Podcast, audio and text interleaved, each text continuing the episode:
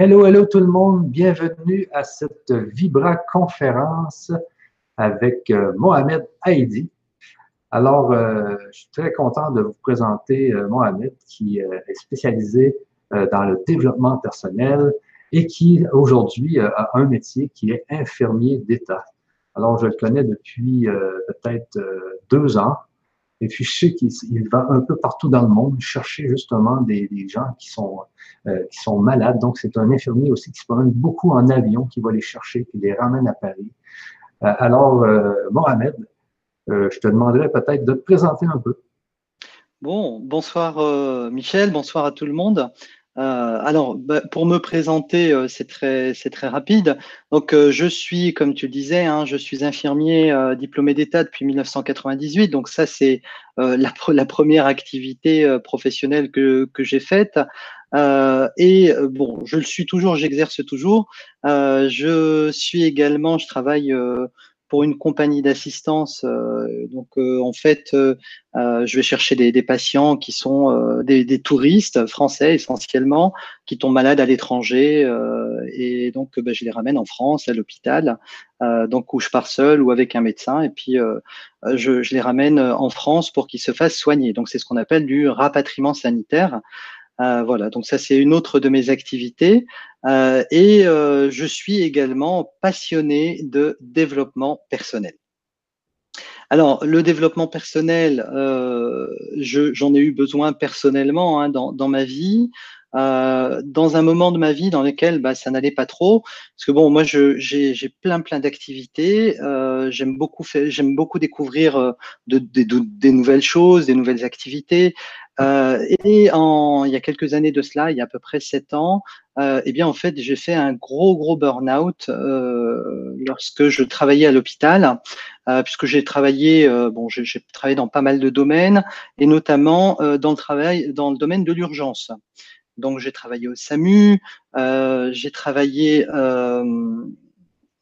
aux urgences à l'hôpital et évidemment j'ai fait un gros burn-out et j'étais extrêmement mal.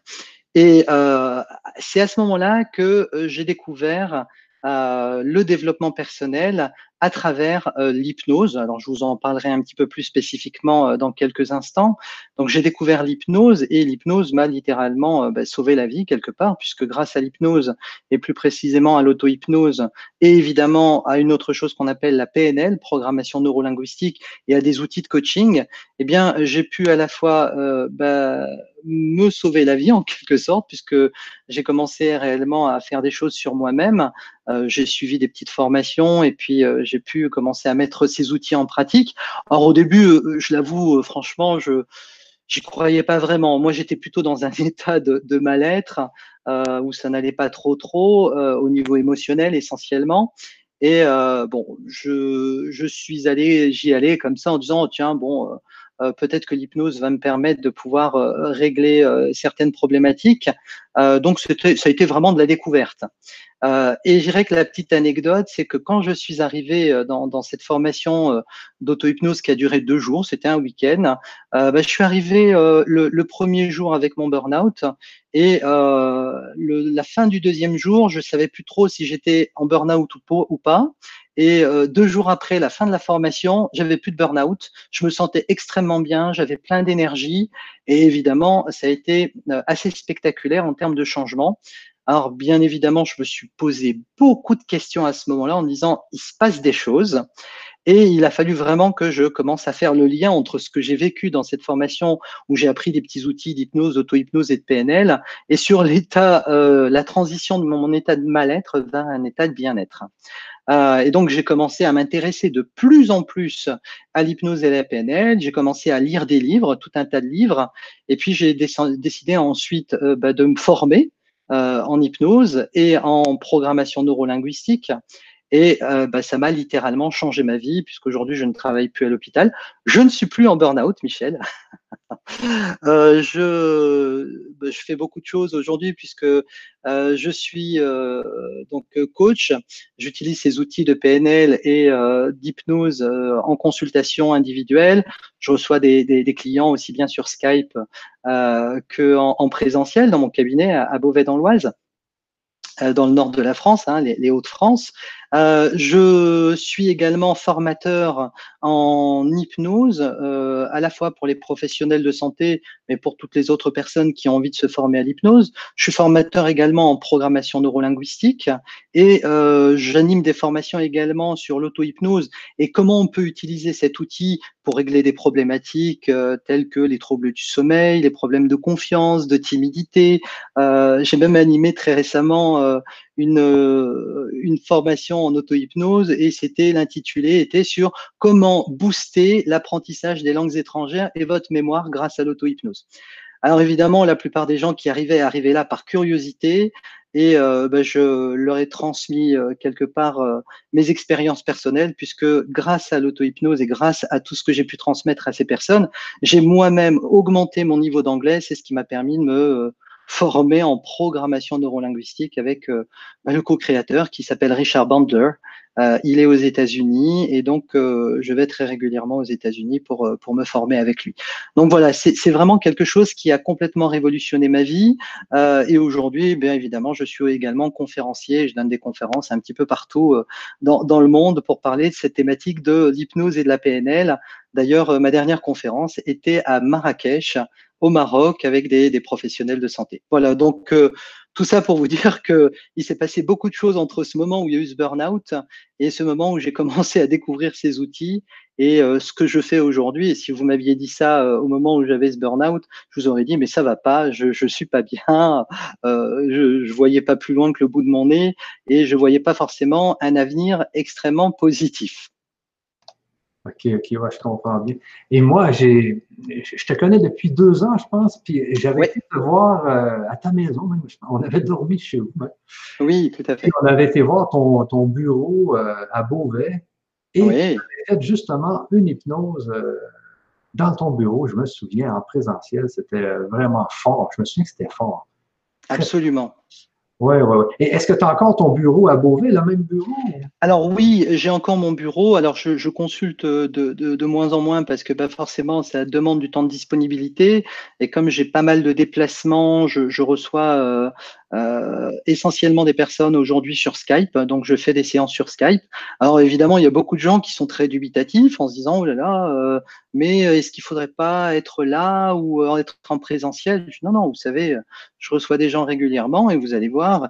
Et à la fin de la première ou de la deuxième séance sur Skype, on se donne rendez-vous et ça se passe extrêmement bien et les gens sont très très satisfaits des résultats euh, parce que que ce soit en Skype ou que ce soit en présentiel, le résultat est exactement le même. Ah, c'est C'est-à-dire que c'est là, j'irais, l'intérêt de ces outils, c'est que, eh bien, la première chose dont on a besoin, c'est que la personne puisse avoir une bonne audition, qu'elle puisse bien entendre euh, ce que ce que je lui dis. Et puis, évidemment, elle a juste besoin d'être présente. Et euh, je vais utiliser des outils tels que l'hypnose, l'auto-hypnose, la programmation neurolinguistique, la PNL, euh, pour l'aider à régler certaines problématiques ou sans forcément l'aider à régler certaines problématiques. J'aide aussi également des personnes qui n'ont pas de problème, mais qui ont envie d'améliorer des compétences euh, telles que par exemple des sportifs qui me contactent, euh, des personnes qui font des arts martiaux par exemple, qui ont envie d'améliorer euh, certaines compétences dans les arts martiaux.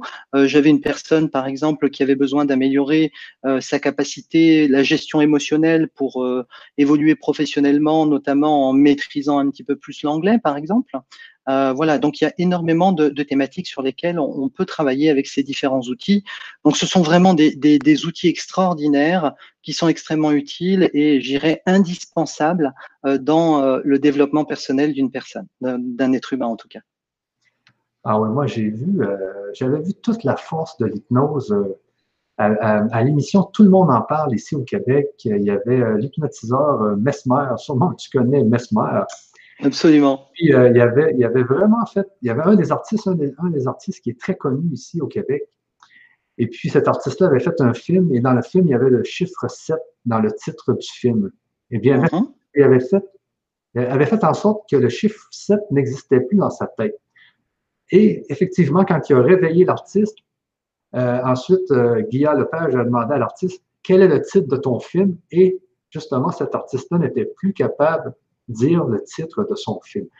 Et, mais c'est tellement fort parce qu'il y, avait, il y avait aussi un autre artiste qui est un joueur de hockey, justement. Et puis, lui avait déjà eu affaire à Mesmer. Et Mesmer mhm. avait créé un chemin. Dans le fond, l'hypnose, ça, défait des chemins ou ça crée des chemins. Et puis, ça faisait en sorte que d'un coup de, clic, euh, un coup de, pouce comme ça, eh bien, il s'endormait. Et puis, ben, et, cette, fameuse artiste, cet artiste qui était là, qui avait eu affaire à Mesmer peut-être quelques mois avant, était encore, euh, était encore en train de s'endormir quand l'hypnotiseur faisait euh, cliquer des doigts.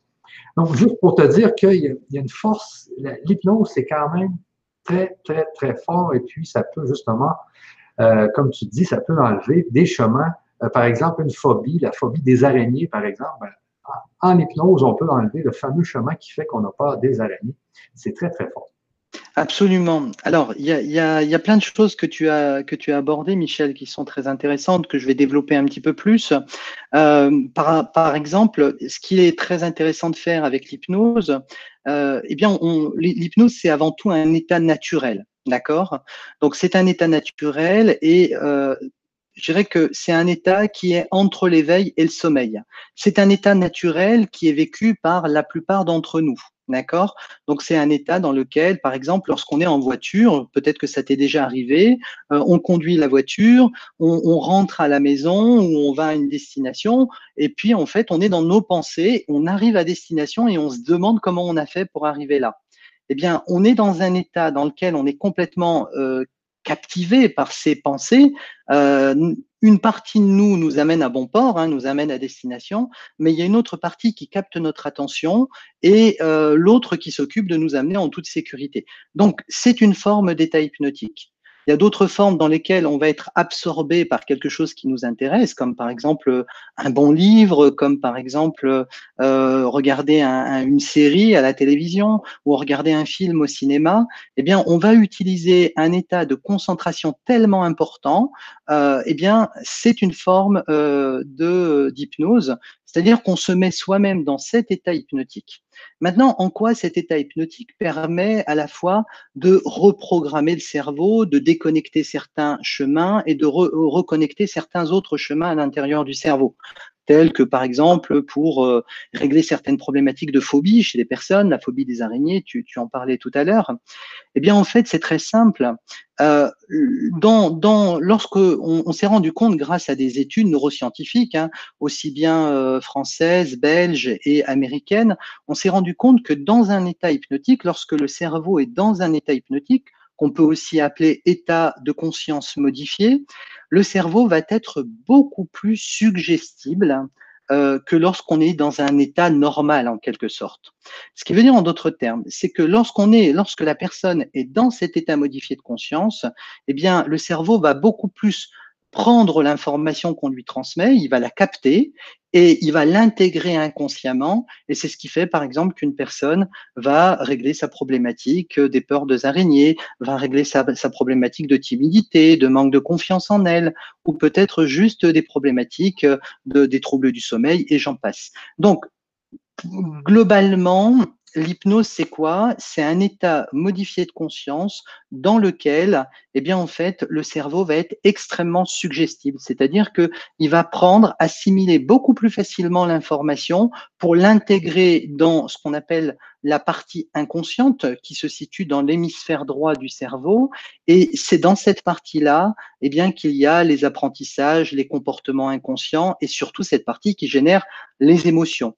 Donc évidemment, c'est très intéressant, par exemple, grâce à l'hypnose, de régler des problématiques telles que la timidité, le manque de confiance en, soi, la culpabilité, par exemple, ou toutes ces émotions qui sont vécues par énormément de personnes qui essayent de lutter contre ces émotions en disant bon allez, euh, je suis timide, je vais essayer de prendre sur moi, et finalement il y a une partie beaucoup plus forte qui font qu'ils continuent à rester dans cette timidité. Alors que quand on les met dans cet état modifié de conscience, eh bien, on va commencer à leur suggérer euh, de plein de façons différentes, de plein de stratégies différentes, en utilisant toutes ces stratégies différentes.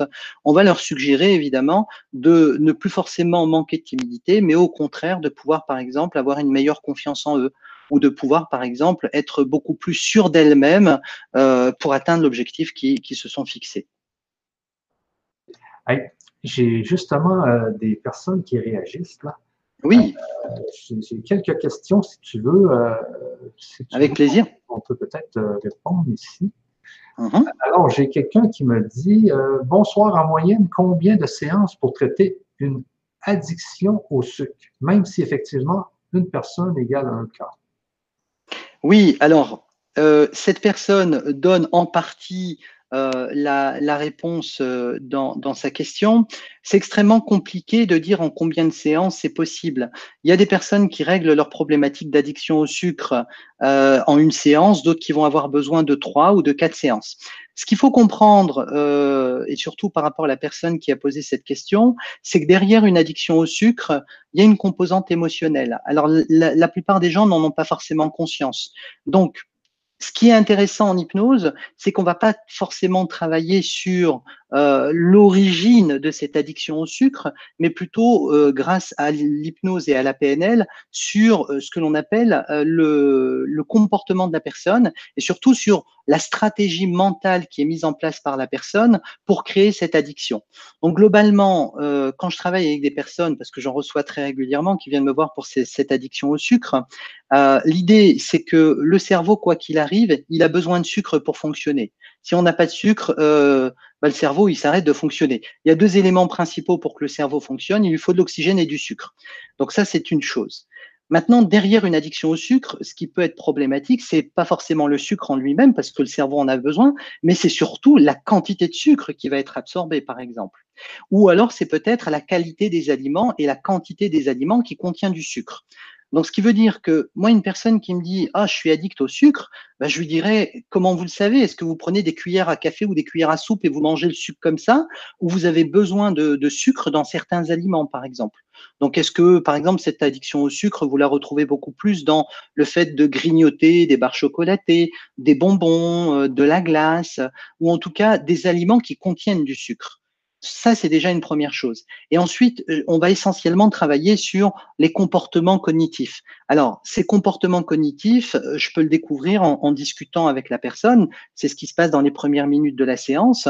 J'identifie quel est le comportement de la personne et qu'est-ce qui peut se cacher derrière euh, cette addiction au sucre, parce que ça reste quand même quelque chose d'assez global. Et ensuite, je travaille avec la personne sur, en hypnose, sur comment il est possible de diminuer cette addiction, voire même tout simplement de peut-être de devenir un petit peu plus raisonnable ou de, faire en sorte que cette part inconsciente d'elle-même devienne plus raisonnable par rapport à la quantité de sucre absorbée. Mais je dirais que derrière une addiction au sucre, il faut être au clair avec ça. Le cerveau a besoin de sucre. Ce qui pose problème, c'est pas forcément le, sucre en lui-même, mais c'est la quantité qui va, qui va être absorbée. Et ce que la plupart des gens ne disent pas forcément derrière une addiction au sucre, c'est surtout quelles sont les conséquences. Ce qui veut dire qu'il y a des gens qui vont dire Ah, je suis addict au sucre, j'aimerais arrêter.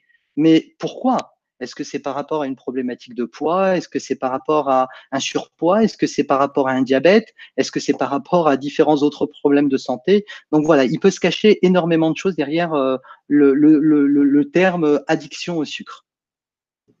Ok, ok, ok, je comprends bien ce que tu veux dire. J'ai euh, une autre petite question ici. Euh, est-ce que toutes les personnes peuvent être hypnotisables? Question oh. intéressante, hein, Excellent, excellente question. Alors, est-ce que toutes les personnes peuvent être hypnotisables? Oui. Toutes les personnes peuvent être hypnotisables, mais celles qui sont hypnotisables ne se rendent pas forcément compte parce que pour être hypnotisable, euh, du moins, il y a des personnes qui rentrent dans un état d'hypnose, mais qui n'en ont pas conscience. Alors, il faut savoir une chose, c'est que l'état d'hypnose, c'est un état naturel. Et euh, comme je l'expliquais il y a quelques instants, lorsqu'on conduit sa voiture et qu'on va à destination, on arrive à destination, on ne sait pas quel itinéraire on a emprunté, mais on y arrive quand même, c'est un état hypnotique. Donc, par contre, euh, cet état d'hypnose n'a pas été induit par une tierce personne, c'est la personne elle-même qui s'est mise dans cet état. La plupart des gens se mettent dans des états hypnotiques c'est-à-dire qu'ils sont dans des états dans lesquels ils sont euh, en introspection, c'est-à-dire qu'ils sont beaucoup plus dans leur pensée. Je vais euh, donner un exemple. Euh, il y a des enfants, par exemple. L'enfant, il est régulièrement dans un état hypnotique. Euh, ce sont des enfants, par exemple, euh, on va leur dire ah bah tiens, votre enfant euh, n'arrête pas d'être dans la lune, par exemple, ou quand je lui parle, il ne m'écoute pas.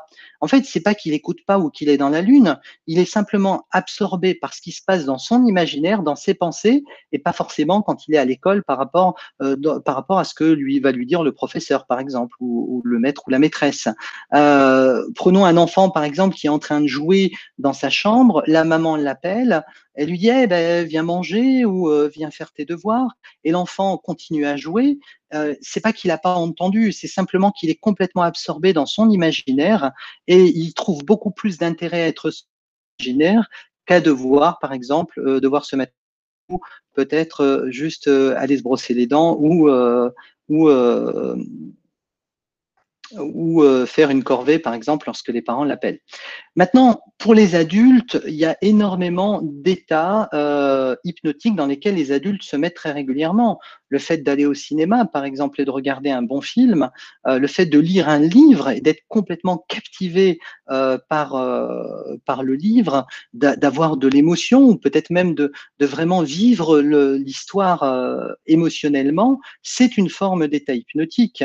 Milton Erickson, qui est celui qui est à l'origine de l'hypnose ericksonienne, qui est un psychiatre américain qui est décédé en 1980, Milton Erickson appelait ça la transe hypnotique quotidienne. C'est-à-dire qu'en fait, l'être humain va se mettre régulièrement euh, dans des états hypnotiques. Euh, et en fait, dans ces états hypnotiques, eh bien, il y a plein de choses qui peuvent, euh, qui peuvent l'amener dans ces états. le fait de lire un livre, le fait d'aller à un spectacle au théâtre, le fait d'aller à un spectacle de cirque, le fait d'être intéressé par un sujet, le fait, par exemple, de regarder un match de football. quand on prend des personnes qui sont intéressées par le football, par exemple, et qui vivent le match en même temps que les supporters qui, eux, sont sur place, alors que la personne est de l'autre côté de son téléviseur, et qui se met à hurler en disant Ah, but Ce sont des personnes qui vivent pleinement euh, la situation et ce sont évidemment des états hypnotiques. Sauf que si euh, les personnes ne savent pas comment reconnaître un état hypnotique, eh bien, ils vont dire Ah, ben moi, je suis pas hypnotisable. Je dirais que l'état hypnotique, c'est un état naturel. Dès lors qu'une personne a un cerveau humain qui fonctionne correctement, euh, le cerveau, quoi qu'il arrive, il va générer cet état hypnotique de façon complètement naturelle. Et grâce à ces états hypnotiques, eh bien, on a pu apprendre notre langue maternelle, par exemple. On a pu apprendre euh, nos différents apprentissages, l'apprentissage de la lecture, de l'écriture. On a également appris énormément de, choses grâce euh, aux états hypnotiques. Et très récemment, euh, je, regardais je lisais une étude sur les états hypnotiques, euh, une étude américaine que j'ai trouvée sur Internet et qui était très intéressante. Et donc, il y avait certains chercheurs, par exemple, qui avaient découvert que dans un rapport de séduction, lorsqu'il y a deux personnes qui se séduisent, ils sont tous les deux dans des états hypnotiques dans lesquels la personne est complètement captivée euh, par l'autre euh, en face. Évidemment, eh bien, euh, cet état dans lequel on est captivé par ce qui peut se passer à l'extérieur de nous ou à l'intérieur, ce sont également des états hypnotiques. Donc la réponse, ma réponse est bien évidemment oui, tout le monde est hypnotisable, sauf que la plupart de ceux qui sont hypnotisables n'en ont pas forcément conscience. OK. Euh, mais je pense que la personne, peut-être, euh, oui, ça, ça c'est vrai. Moi, je, je, le vis euh, tous les jours aussi. dans un film, je pars complètement, j'oublie de faire à manger, j'oublie de manger. c'est vraiment des, des, des, des, états hypnotiques que, que, je vis. Mais dans un spectacle, par exemple, je, je reviens à Mesmer, tu sais, Mesmer, il peut faire un genre de, de d'exercice où on met les doigts comme ça, puis oui. Et dans la salle, eh bien, il y a peut-être, euh, je sais pas moi, 10% des gens qui finissent par euh, coller les doigts. Et puis là, c'est là que Mesmer voit que euh, il y a certaines personnes qui sont plus hypnotisables que les autres, j'imagine. Oui, alors c'est pas qu'elles sont plus hypnotisables que les autres, elles sont beaucoup plus suggestibles que les autres. En fait, la suggestion, ça va être une commande que Mesmer va leur transmettre. Quand on prend par exemple les doigts, il va leur dire par exemple, euh, au fur et à mesure que vous allez entendre ma voix, mes doigts vont se vos doigts vont se rapprocher. Si les doigts se rapprochent, eh bien ça veut dire que lui, quand il a suggéré euh, en disant vous allez mettre vos doigts comme ça et vos, vos doigts vont se rapprocher, c'est ce qu'on appelle une suggestion. C'est-à-dire qu'il a proposé aux personnes qu'en mettant leurs doigts comme ça, les doigts vont se rapprocher.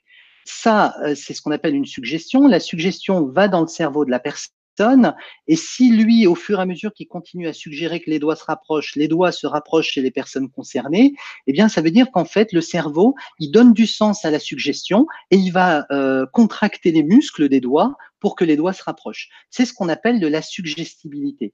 Ce qui veut dire en d'autres termes, c'est que les personnes qui sont plus suggestibles que d'autres, ça c'est une réalité, on s'en rend compte, globalement, euh, Mesmer euh, réussit à faire ses shows, ses spectacles avec en moyenne 20-30% de la population qui vient le voir. D'accord? Donc 20-30% du public est suggestible. Le reste, si les doigts ne bougent pas, ça ne veut pas dire qu'ils ne sont pas hypnotisables. Ça veut dire qu'il euh, y a des petites résistances à la suggestion que Mesmer leur a transmise. Maintenant, ces résistances, elles sont diverses et variées, et c'est là l'intérêt de l'hypnose ericksonienne, puisque Mesmer fait ce qu'on appelle de l'hypnose directe, de l'hypnose classique, il suggère de façon directe. Milton Erickson, lui, qui a complètement révolutionné l'utilisation d'hypnose, il va utiliser des chemins détournés, c'est-à-dire qu'il va faire ce qu'on appelle de la suggestion indirecte. Alors, il va suggérer de plein de façons différentes euh, à la personne euh, qu'il a en face de lui euh, pour pour régler certaines problématiques que la personne a. Ce qui veut dire en d'autres termes, c'est que Milton Erickson adorait travailler avec des personnes extrêmement résistantes et justement peu suggestibles pour prouver à la communauté scientifique et médicale à l'époque, hein, dans les années 60, euh, 70 et 80, pour prouver à la communauté scientifique et médicale que, en fait, les personnes qui avaient été étiquetées et cataloguées comme non hypnotisables ou euh, résistantes aux suggestions hypnotiques, eh bien que elles étaient quand même hypnotisables. Donc bon, voilà, il a, il a, il a écrit, euh, il a, il a publié pas mal d'articles. Il a très peu écrit Milton Erickson. Il a écrit très peu d'ouvrages. Euh, ce sont beaucoup plus ses élèves qui ont écrit tout un tas de livres euh, sur le sur le sujet de l'hypnose. Donc globalement, aujourd'hui, il existe ce que l'on appelle l'hypnose classique, et ensuite il existe ce qu'on appelle l'hypnose ericksonienne, avec des dérivés, avec l'hypnose humaniste, enfin tout un tas d'autres de, de, courants euh, hypnotiques, l'hypnose euh, holistique et j'en passe, mais ça reste quand même de l'hypnose et ça reste quand même la base même du fonctionnement de l'hypnose, c'est-à-dire utiliser la suggestion qui est à transmettre à, au subconscient dans, le cerveau de la personne. Parce que c'est ça l'objectif en fait. Euh, quelque part, pour que une, personne euh, puisse régler une problématique, Michel, ou pour, reprendre l'exemple que tu as donné, pour que, euh, dans ce show de, de, Mesmer, les doigts se rapprochent, eh bien en fait, la, je dirais que l'hypnotiseur, il va suggérer, dès que la suggestion atteint le subconscient de la personne, bah, les doigts se rapprochent. Ce qui veut dire que si euh, Mesmer disait à cette personne, bah, vous pouvez doubler, tripler, quadrupler votre confiance en vous, eh bien, la personne va se sentir de plus en plus en confiance. Euh, je dirais que ce sont des personnes extrêmement suggestibles euh, et c'est là l'intérêt de pouvoir utiliser de l'hypnose avec elles. Ok, ok, ok. Oups, excusez, je suis en train de perdre mon, écouteur. Alors, euh, c'est ça. Donc, avec le, avec le Ericsson, il y a moyen justement d'aller hypnotiser ceux qui, euh, ont beaucoup de misère à être hypnotisés. Euh, moi, je voulais savoir aussi, euh, quand les gens, justement, quand les gens font cette position-là, les gens qui sont, qui sont plus hypnotisables, c'est-tu parce qu'ils se concentrent, ils ont une suggestion, est-ce que c'est parce qu'ils se concentrent sur la suggestion et, qu'ils ont confiance en la personne qui fait la suggestion, qui fait que ça fonctionne mieux? Chez ces gens-là? Est-ce que c'est est -ce c'est un peu ça? Alors, absolument. Euh, je que l'un des ingrédients les plus importants quand on fait de l'hypnose, c'est d'avoir confiance. Alors, il y a deux formes d'hypnose. La première, c'est ce qu'on appelle l'hypnose qui est faite par une, tierce personne. Donc, une personne qui se fait accompagner. Évidemment, il doit y avoir un rapport de confiance entre ces deux personnes. Et ce rapport de confiance va faire que les suggestions vont vraiment aller dans le subconscient. Et évidemment, ça va être extrêmement efficace. Maintenant, euh, je dirais que la deuxième façon d'utiliser euh, l'hypnose, c'est ce qu'on appelle l'auto-hypnose. C'est-à-dire que même si la personne, elle dit oh ben moi j'ai pas confiance, mais j'aimerais par exemple utiliser l'hypnose pour moi et avec moi-même, ben, la personne se retrouve avec elle-même et utilise euh, la méthodologie d'auto-hypnose pour commencer à s'auto-suggérer à elle-même. Donc, je dirais que il y a des gens qui préfèrent faire de l'auto-hypnose, d'autres qui préfèrent faire de l'hypnose, d'autres qui font de l'hypnose et qu'ensuite qui se font accompagner en auto-hypnose. Je dirais que dans, dans, dans tous les cas, euh, il y a n'y a, pas de règle en quelque sorte. Maintenant, en termes d'efficacité, euh, la première des choses qui est fondamentale, c'est de savoir que euh, on, on, a réussi à, euh, à faire ce que l'on fait aujourd'hui dans nos différents apprentissages. Nos apprentissages ne sont pas innés. On a eu besoin d'une tierce personne pour réussir à, marcher, à lire, à écrire, peut-être même à apprendre notre métier. On a eu besoin de tierces personnes qui nous ont appris tout cela. Eh bien, c'est exactement la même chose avec l'hypnose et l'auto-hypnose, qui veut dire qu'il y a des gens qui veulent se lancer dans l'auto-hypnose, ce qui est une très bonne chose, mais qui ne savent pas forcément comment ils le sont, euh, quels sont les signes de l'auto-hypnose et quelle méthodologie utiliser une fois qu'ils ont découvert quel est l'état d'auto-hypnose euh, dans lequel ils se plongent, par exemple. Donc, l'objectif étant bah, de se former, c'est des formations qui sont extrêmement courtes. Hein. Et ensuite, une fois que la méthodologie est là, à ce moment-là, la personne, elle peut euh, utiliser ces, méthodes pour s'auto-hypnotiser elle-même. Mais je dirais que ça, c'est beaucoup plus dans un deuxième temps. Dans un premier temps, on, enseigne l'auto-hypnose et dans un deuxième temps, la personne peut commencer à le faire avec elle-même. OK, OK, OK, je, je, comprends très, très bien. Et puis, euh, donc, on, parle, on parle justement d'auto-hypnose parce que j'en fais euh, de l'auto-hypnose euh, mm-hmm. avec, un, avec un, un MP3 euh, sur lequel il y a plusieurs auto-hypnoses et je fais ça tous les, tous les jours pour, avant de faire, ben, en faisant une sieste, ça, ça, me permet de faire une sieste justement parce qu'au début, la personne, elle nous met, elle nous relaxe dans, dans, dans l'audio, bien sûr. Donc, on, est, on, on relaxe tout d'un coup. Moi, je, moi, je m'endors. Mais quand même, je vois que, que l'effet de l'auto-hypnose fonctionne quand même parce que euh, parce qu'avant, je faisais des siestes sans, sans avoir d'audio, puis mes siestes étaient moins fortes. Et là, maintenant, depuis que je fais des siestes avec un auto-hypnose, eh bien, c'est plus fort. Puis justement, ce que la personne me, me dit, justement, dans, dans l'auto-hypnose, c'est tu as plus confiance en toi, etc., etc., etc.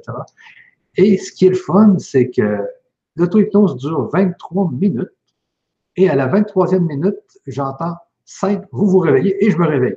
Donc, maintenant, à chaque fois que je fais une sieste, je sais que ça dure 23 minutes, puis à chaque fois, je me réveille à la 23e minute. Mais je vois que depuis que je fais ça, c'est vraiment, ça fonctionne. Je vois que ça, ça fonctionne sur moi, même quand je m'endors. Est-ce que c'est normal?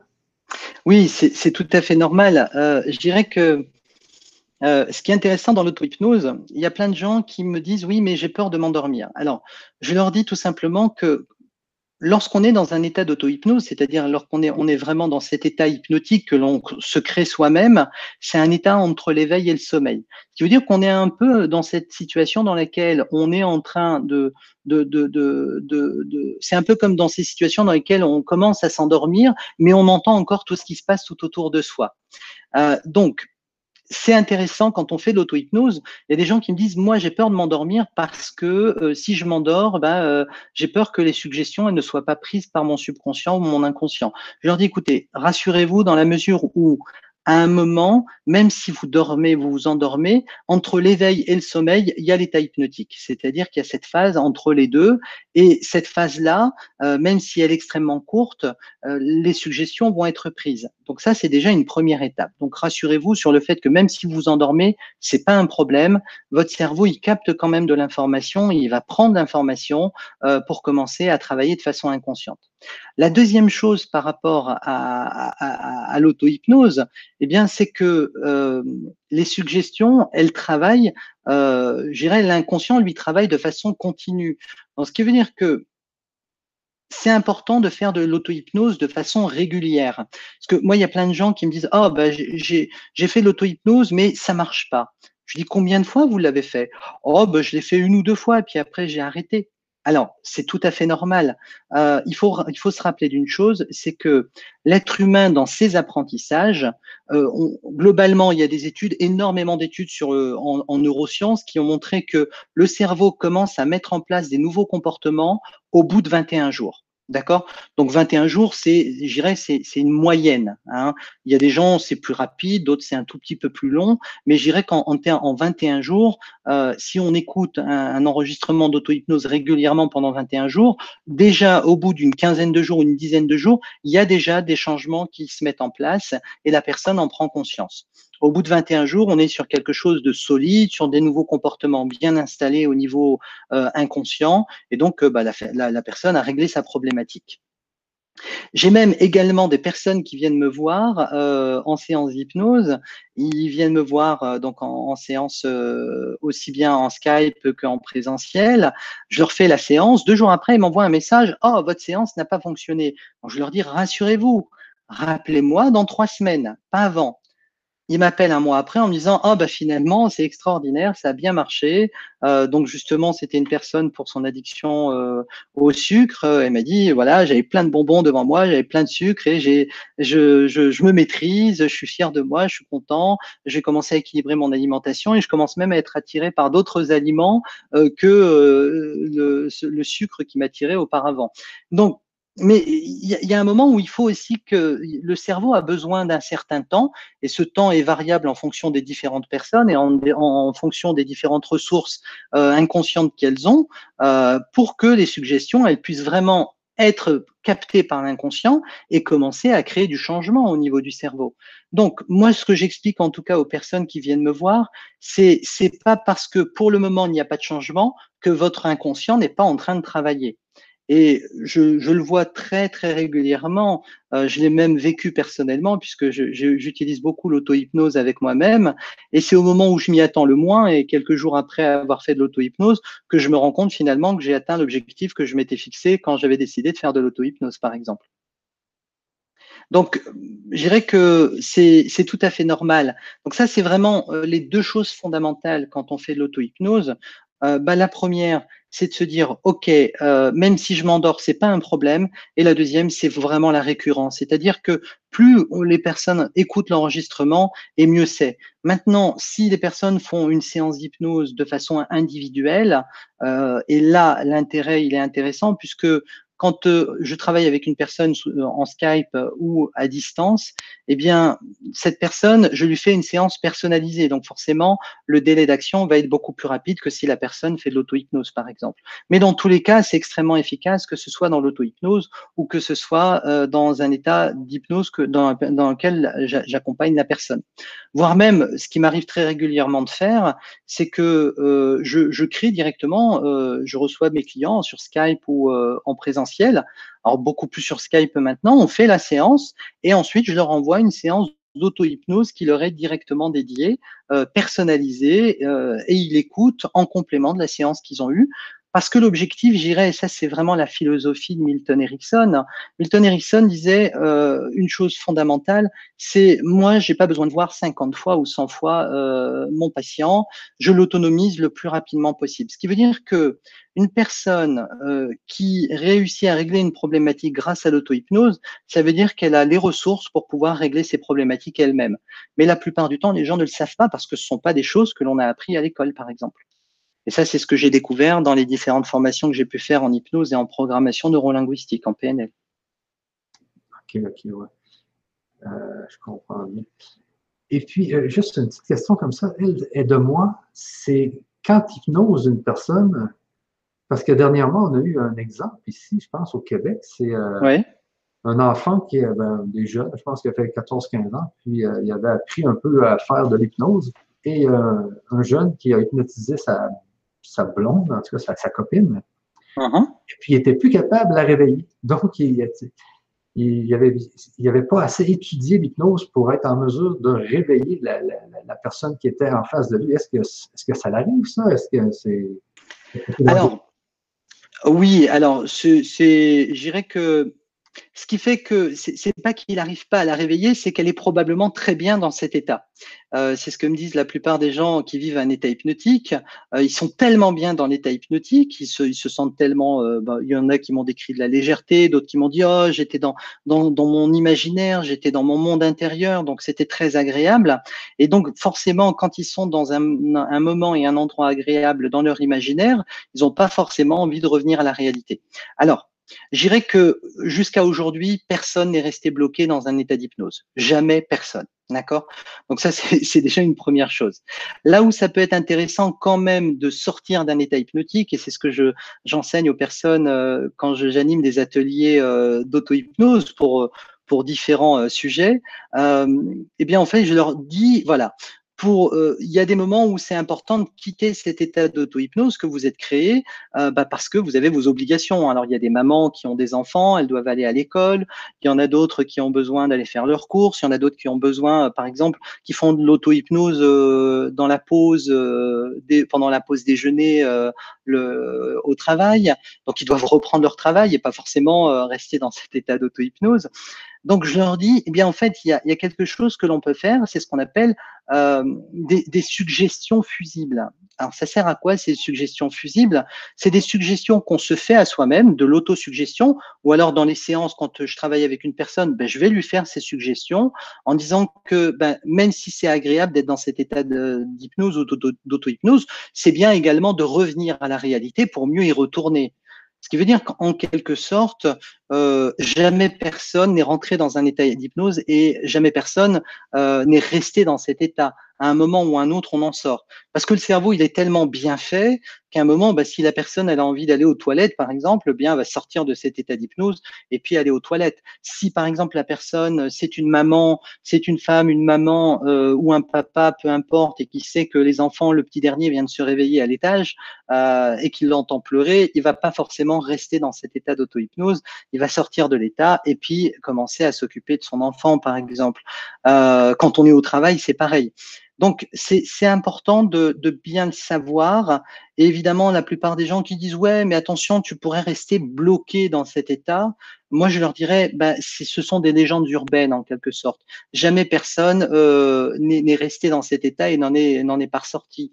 C'est un peu ce qu'on peut entendre euh, ici et là, même sur Internet. Hein, on lit des choses euh, qui peuvent parfois être complètement absurdes. Euh, non, rassurez-vous, quand on, on, vit un état hypnotique, euh, on rentre dans un état hypnotique, on peut en ressortir aussi facilement que d'y être entré, notamment quand on fait aussi bien quand on se fait accompagner par une personne ou alors quand on fait par exemple de l'auto-hypnose avec soi-même. Je vous donne un exemple, hein, vous êtes en train de faire de l'auto-hypnose au bureau, euh, vous avez trois quarts d'heure, vous voulez faire de l'auto-hypnose pendant 15 minutes parce que c'est pas la quantité qui est importante mais la qualité de ce que vous allez vivre. Euh, bien avant de rentrer dans cet état d'auto-hypnose, vous vous auto-suggérez inconscient, j'aimerais vivre, je veux vivre cet état d'auto-hypnose pendant 15 minutes, voilà, pas plus. Et évidemment, au bout de 15 minutes, eh bien, l'inconscient va stopper euh, la séance, la personne va ouvrir les yeux et puis dire bon, bah ok, ça va, tout va bien, il n'y a pas de problème. Donc ça, c'est, je une, une des méconnaissances euh, par rapport à l'hypnose. Il y en a plein d'autres. Euh, il y en a plein d'autres. Il y en a qui euh, se disent oh là là, attention, l'hypnose, c'est rentrer dans la tête de l'autre. Alors moi, je les rassurerais ces personnes en leur disant que aucun hypnotiseur, aucun praticien en hypnose, aucun hypnopraticien ou euh, hypnologue et j'en passe ne peut rentrer dans votre tête et encore moins y faire ce qu'ils veulent. D'accord? Donc ça, c'est techniquement impossible. La seule personne qui peut rentrer dans sa propre tête, c'est la personne elle-même. C'est-à-dire que toi, Michel, tu es le seul à pouvoir rentrer dans ta tête et à savoir ce qui s'y passe. Moi, pareil. Et évidemment, euh, toutes les personnes qui regardent euh, cette conférence en ligne, euh, eh bien, également, ce qui veut dire en d'autres termes, euh, on n'a pas le pouvoir de rentrer dans la tête de l'autre. Ce qu'on peut faire, et c'est ce que j'explique en tout cas aux personnes qui viennent me voir en séance, je leur dis que l'hypnose, c'est pas reprendre, c'est pas quelque part euh, prendre le contrôle de votre cerveau, mais c'est vous aider vous-même à reprendre le contrôle de votre cerveau. Euh, c'est ce que j'expliquais à une cliente il n'y a pas très très longtemps. Et alors c'est une cliente en fait euh, qui vient me voir et qui me dit écoutez voilà j'ai un gros problème et j'aimerais régler ce problème, mais j'ai peur que l'hypnose me fasse perdre le contrôle de moi-même. Oh, je leur dis, OK, euh, expliquez-moi quel est votre problème. Et elle me dit, ben, mon problème, c'est que j'ai peur euh, des, euh, des araignées. Je, suis phobique des araignées. Je, je, déteste les araignées. Ok, bon, bah, écoutez, n'allez pas là où il y a des araignées et tout, tout ira bien.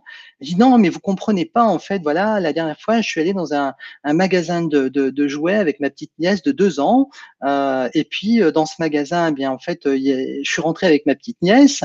On devait aller chercher un jouet pour elle. Et ils ont, bah, le magasin de jouets a eu l'idée de mettre à l'entrée un grand bac avec plein d'araignées en plastique.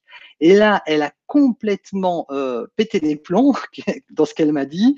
Euh, il y a eu une grosse réaction émotionnelle. Elle a commencé à hurler, à crier. Et là, elle a perdu le contrôle d'elle-même. Et ce qui l'a motivée en fait à venir en consultation, eh bien, c'était que euh, elle a perdu sa nièce pendant cinq minutes, pendant lequel, euh, dans l'état dans lequel elle était émotionnellement, euh, cet état de crise, euh, de phobie en quelque sorte, eh bien, elle, ne savait plus du tout où était sa petite nièce. Alors heureusement, elle était dans un magasin de jouets, sa petite nièce a trouvé le rayon qui lui plaisait le plus, donc elle a attendu là-bas, mais elle, à cause de cette phobie, elle a perdu le contrôle d'elle-même et forcément, elle a perdu sa petite nièce dans, euh, dans le magasin.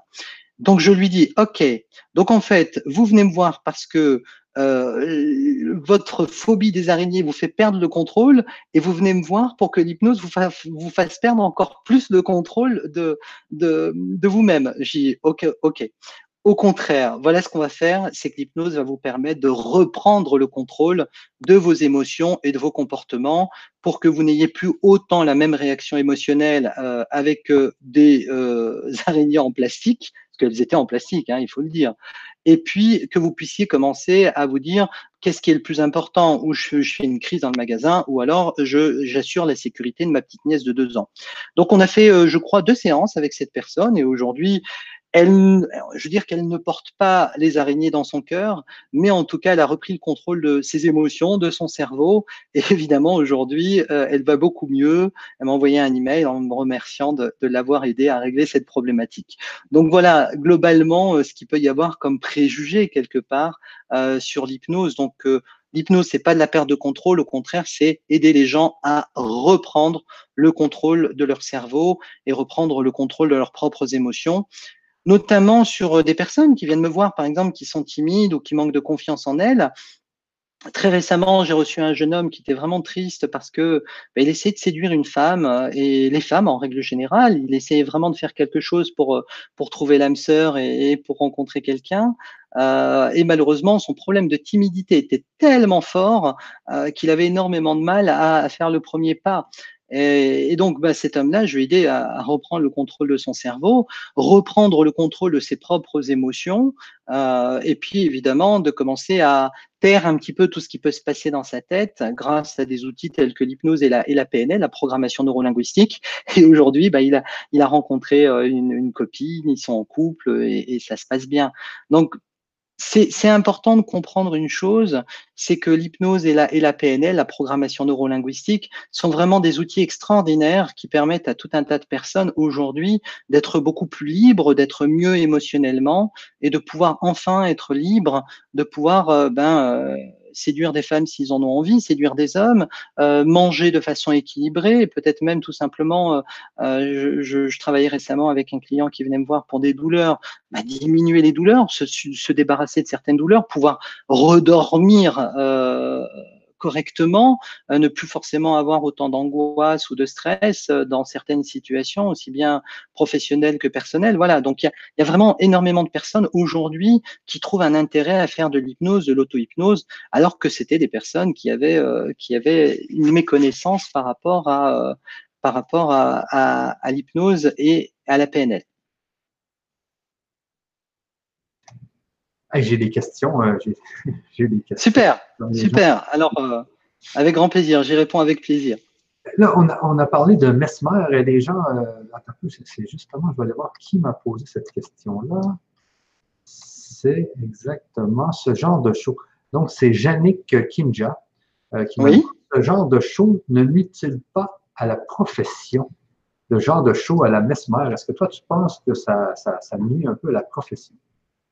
Alors, je dirais que euh, non, parce que euh, ce qui est intéressant, c'est que l'hypnose de spectacle, bon, l'hypnotiseur de spectacle, quand il fait son show, euh, quand il fait son spectacle, c'est pour sa propre gloire. Hein. Il le fait pour lui, pour avoir de l'audimat, pour avoir un gros cachet. Euh, et c'est tant mieux pour lui. Moi, j'ai rien contre ça. Euh, et vous allez comprendre pourquoi c'est une très bonne chose, en tout cas pour pour l'hypnose. D'un côté, la personne fait ça pour elle-même. L'hypnotiseur de spectacle le fait pour lui. L'hypnotiseur, l'hypnologue, l'hypnopraticien qui fait de l'hypnose avec un client, bien il est au service de son client. Ce qui veut dire en d'autres termes, c'est que c'est pas pour sa gloire personnelle. Moi, quand j'accompagne des personnes, j'accompagne des clients, j'accompagne des personnes pour atteindre leurs objectifs. c'est pas pour moi que je le fais, mais c'est essentiellement pour eux. Maintenant, pour répondre à, la question qui a été posée, euh, euh, ça nuit pas la profession? Non, parce que j'ai énormément de personnes euh, qui me contactent après avoir vu des shows à la Mesmer et j'en passe. Et ça a été tellement spectaculaire qu'ils en parlent entre eux et ils se disent ah tiens bah, peut-être que l'hypnose pourrait m'aider à régler tel ou tel problème. Donc je dirais que quelque part ces hypnotiseurs de spectacle et pourquoi ça nuit pas à la profession, c'est que d'un côté euh, c'est tellement spectaculaire que les personnes s'intéressent, ça crée de l'intérêt pour le, la, la, la, thématique hypnose. Donc ça, c'est, j'irais, euh, une bonne chose. Maintenant, ce qui peut être gênant dans ces spectacles, parce qu'il n'y a pas forcément, on ne montre pas tout et il y a des choses qu'on ne donne pas, euh, il y a des informations qu'on ne donne pas au public, eh bien, c'est tout ce qu'il peut y avoir comme euh, méconnaissance autour de cela. Moi, il y a par exemple des personnes qui me disent, tiens, ben, j'ai peur de perdre le contrôle et leur référence, c'est la télévision, par exemple. Donc d'un côté, la, télé, les shows à la Mesmer les ont amenés à venir consulter, mais de l'autre côté, ils ont quand même peur de perdre le contrôle. Donc euh, je les rassure en leur disant, vous savez, euh, si vraiment j'étais hypnotiseur de spectacle, un, euh, ben, vous seriez dans, mon cabinet, dans mon bureau, là, en, présentiel, et il y aurait plein de gens que j'aurais demandé de venir pour vous applaudir pendant que vous allez dans, un état d'hypnose. Sauf qu'il y aura personne, il y aura que vous et moi, et évidemment, il y a personne qui vous applaudira, mis à part vous-même. Donc rassurez-vous là-dessus, il n'y a, pas de, a pas de problème. Donc je dirais que globalement, il y a des choses positives dans, dans, dans l'hypnose de spectacle euh, et dans ce que les shows à la Mesmer peuvent apporter à la profession. La curiosité, et ça, c'est vraiment quelque chose euh, sur lequel j'insiste beaucoup. Non, on ne peut pas dire que Mesfer fait du mal à la profession dans ce domaine. Là où c'est un petit peu plus gênant, c'est tout ce qui est euh, perte de contrôle, c'est tout ce qui peut être lié à tous ces états dans lesquels les personnes vont se dire oh là là, mais j'ai l'impression que si vous m'hypnotisez, j'ai pas envie de faire le chien, le chat, l'orang-outan, le singe. Euh, non, moi, je leur dis, vous savez, j'ai pas d'intérêt à vous faire faire le chien ou le singe ou le rang-outan, dans la mesure où moi, je m'adapte à ce que vous me demandez et euh, on va atteindre l'objectif que vous êtes fixé et pas forcément ce que moi j'ai envie que vous fassiez, par exemple. Si la personne vient me voir et qu'elle me dit, euh, ben, je, veux avoir une meilleure confiance en moi et je veux me débarrasser de ma timidité, je vais pas lui dire, non, ben, finalement, je crois qu'en claquant des doigts, je préférerais que vous me fassiez le singe. Non, c'est pas, il n'y a pas d'intérêt à faire ça en tout cas. OK, OK. Ah, je comprends. Euh, j'ai une autre, une autre question ici euh, qui est intéressante aussi, euh, de Chantal Jip François. Est-on plus suggestible après une première hypnose? Je pense que oui. Oh, c'est une très, très, très, très, très bonne question. Merci beaucoup de l'avoir posée. C'est Chantal, hein, c'est ça? Bon, euh, merci, merci pour ta question, Chantal. Oui, alors en fait, ce qui est euh, très intéressant euh, dans ta question, c'est que plus on vit un état hypnotique et plus ça commence à devenir une habitude. Ce qui veut dire que plus le cerveau fait quelque chose et plus il l'assimile pour que ça devienne automatique. Ce veut dire qu'en fait, on va au-delà même de la suggestibilité. vous apprenez à, faire du vélo, plus vous faites du vélo, plus vous devenez compétent plus vous conduisez une voiture et plus vous devenez compétent dans la conduite de la voiture. Et aujourd'hui, j'imagine que si vous avez le permis depuis quelques années, vous avez même plus besoin de regarder les pédales, le levier de vitesse, tout se fait de façon automatique. C'est la même chose avec l'hypnose, ce qui veut dire que pour vraiment, euh, euh, euh, rendre l'hypnose efficace, c'est d'en faire le plus régulièrement possible. Il y a des personnes, par exemple, qui viennent me voir et qui me disent Oh, bon, ok, allez, je fais de l'hypnose, euh, je fais qu'une séance, et si ça marche pas, l'hypnose, c'est nul. Je leur dis, c'est un peu dommage. C'est un peu comme si vous alliez prendre une seule leçon de conduite à l'auto-école et qu'au bout de la première leçon, vous ne sachiez pas conduire et que vous disiez au moniteur, ben, vos méthodes d'apprentissage sont nulles euh, parce que j'arrive toujours pas à conduire. Non, vous allez suivre un processus, vous allez suivre le, le protocole qui est euh, en moyenne une quinzaine, une vingtaine, une trentaine d'heures de conduite, peu importe, dans lequel on va vous amener à atteindre des objectifs et pour que vous deveniez compétent dans la conduite d'une voiture. C'est la même chose avec l'hypnose l'hypnose, plus vous allez en faire, et évidemment, plus vous allez devenir compétent dans le fait de rentrer dans cet état modifié de conscience, et forcément, meilleure est la qualité de cet état modifié de conscience, cet état hypnotique, et plus vous devenez suggestible. Voilà globalement et concrètement comment ça se passe. OK, OK, OK. Donc, on va passer à une autre question. Euh, y a-t-il de Muriel Jayani y a plusieurs méthodes d'auto-hypnose? Euh, alors, il y a plusieurs méthodes d'auto-hypnose, tout simplement parce qu'il existe euh, plusieurs euh, milliers, millions d'êtres humains qui sont tous différents les uns des autres. Comme il existe plusieurs apprentissages de la lecture, de l'écriture et plusieurs manières pédagogiques d'enseigner la conduite d'une voiture, et j'en passe. Euh, ce qui veut dire en d'autres termes, c'est que oui, euh, globalement, euh, il y a des gens qui disent ah ben moi j'aime plus cette méthode d'auto-hypnose que c'est une autre méthode d'auto-hypnose. Je dirais qu'il n'y a pas de règle. En soi, il y a par exemple des personnes qui réussissent à faire de l'auto-hypnose avec une méthode qu'ils ont appris dans un livre, qu'ils ont, qu'ils ont lu et appris dans un livre. D'autres qui vont dire, ah ben non, finalement, moi, je, je, je préfère faire euh, une méthode de mon invention et d'autres qui vont dire oh ben moi je suis allé à un week-end d'auto-hypnose et puis on m'a montré euh, une méthode et c'est la meilleure. Je dirais qu'il n'existe pas de meilleure méthode. La meilleure méthode, c'est celle que vous utilisez et qui fonctionne pour vous. Pour répondre à cette question, qui est très intéressante, c'est dès lors que la méthode fonctionne pour vous, continuez à le faire. Voilà, c'est vraiment, euh, je dirais, le message que j'ai envie de transmettre. S'il y a une méthode d'auto-hypnose euh, qui fonctionne plus que d'autres, euh, continuez à le faire moi, ce que je fais en formation, quand j'anime des ateliers auto-hypnose, je donne plein, plein, plein, euh, plusieurs euh, méthodes d'auto-hypnose et les personnes, elles testent les, les différentes méthodes et s'il y en a une qui leur correspond plus qu'une autre, eh bien, elles le font. Alors évidemment, il y en a qui vont plus être intéressés par une méthode, d'autres par une méthode. Alors après, ils m'envoient des messages en me disant, ben, Mohamed, euh, j'ai essayé telle méthode, mais ça marche pas. Je, ben, essaye, en as neuf autres, par exemple, à côté. Donc, essaye la deuxième, la troisième, la quatrième, et évidemment, euh, tu réussiras à trouver une méthode qui, qui, qui sera efficace pour toi. Donc, on est des milliards d'êtres humains à avoir, à avoir un cerveau qui fonctionne complètement différemment, à ne pas avoir les mêmes goûts, les, euh, les, les, mêmes centres d'intérêt, et forcément, dans les méthodes d'auto-hypnose, elles sont différentes d'une personne à une autre. OK, OK. Euh, cette fois-ci, c'est moi qui aurais une, une, question pour toi. C'est la PNL. On entend beaucoup parler de la PNL avec Tony Robbins. Et, il y a beaucoup de gens qui utilisent ce fameux, la, fameuse PNL. C'est quoi la PNL? Ah, c'est quoi la, oui, la, PNL. Alors, PNL veut dire programmation neurolinguistique. Ça vient de, Richard Bandler et John Grinder.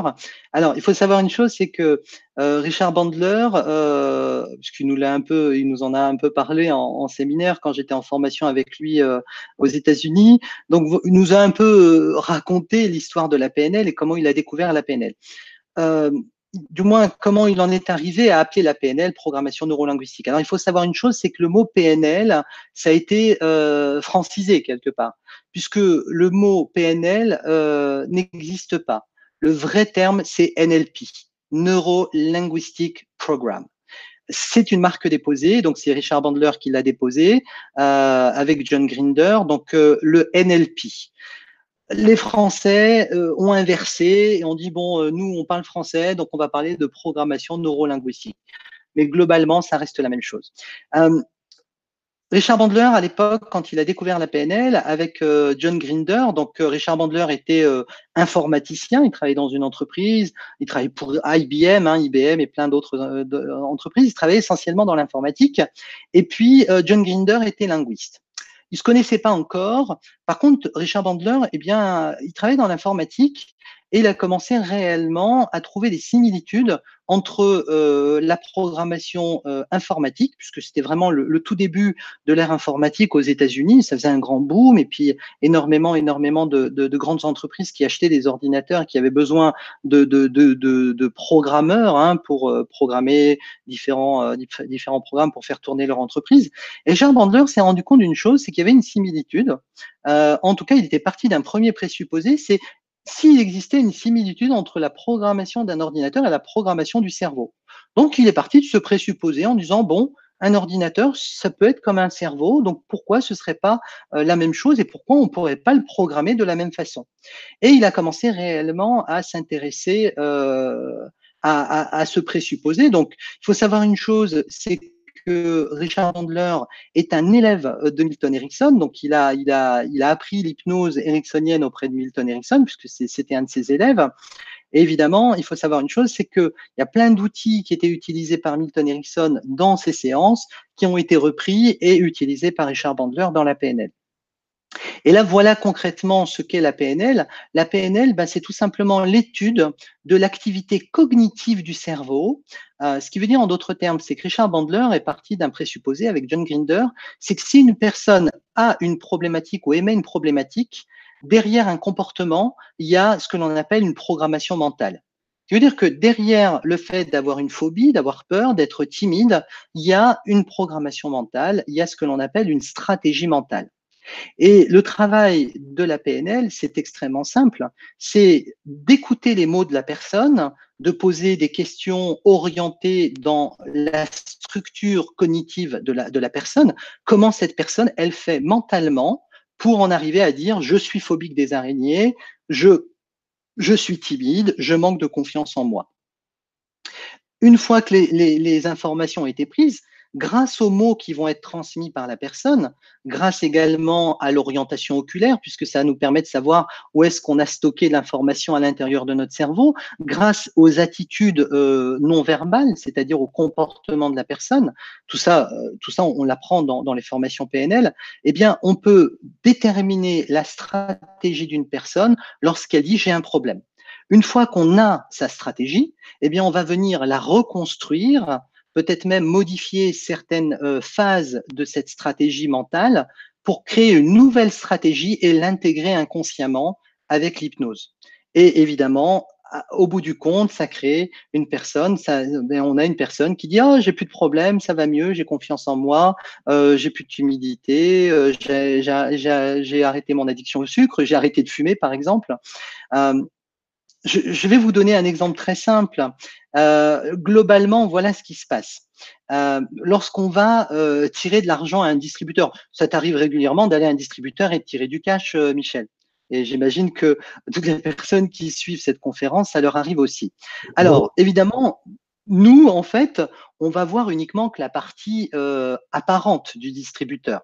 Évidemment, il va falloir mettre sa carte, composer un code à quatre chiffres, et si on a composé le, code, on entend un bruit étrange, hein, ça, travaille à l'intérieur de la machine, et ensuite la machine nous donne exactement la somme que l'on a demandée. Eh bien, c'est exactement la même chose avec la PNL. Ce qui veut dire qu'avec la PNL, eh bien, il y a des choses qui se passent à l'intérieur de la machine euh, qu'on va apprendre à analyser à déterminer. Et tout ce qui se passe à l'intérieur de la machine, c'est ce qui va nous permettre de savoir globalement pourquoi la carte, l'appareil vous rend pas la carte ou pourquoi l'appareil ne vous donne pas d'argent. Donc globalement, voilà comment fonctionne la PNL. Euh, je dirais que c'est euh, l'étude du comportement cognitif euh, du cerveau. C'est-à-dire qu'on va analyser l'activité cognitive de la personne lorsqu'une personne dit j'ai un problème. Lorsqu'elle dit un problème, lorsque la personne dit j'ai un problème, c'est la finalité. Donc, elle vous donne uniquement la fin d'un processus mental qu'elle ne vous donne pas. Elle vous en parle pas du processus mental. Elle va juste vous dire j'ai par exemple je manque de confiance en moi. Ah, ok. Alors, je vais vous donner des exemples très simples. Une personne qui vous dit je manque de confiance en moi, c'est la finalité de ce processus mental. Ce qui peut être intéressant, et ça c'est, j'irai les prémices, euh, alors je vous donne quelques exemples très simples dans la PNL, les questions que je pose, c'est, tiens, dans quelles circonstances vous manquez de confiance en vous? Donc ça, c'est déjà une première question. Est-ce que c'est plutôt euh, quand vous êtes dans une rencontre amoureuse? Est-ce que c'est plutôt quand vous êtes dans une rencontre professionnelle, un entretien d'embauche, par exemple? Ou le c'est lorsque vous devez, euh, par exemple, vous devez aller coucher vos enfants, par exemple? Donc ça, c'est déjà la première étape. Ensuite, la deuxième étape, c'est de se dire, tiens, comment vous savez que vous manquez de confiance euh, quand vous arrivez, par exemple, dans cette rencontre amoureuse? Ah ben là, j'ai mon cœur qui bat vite.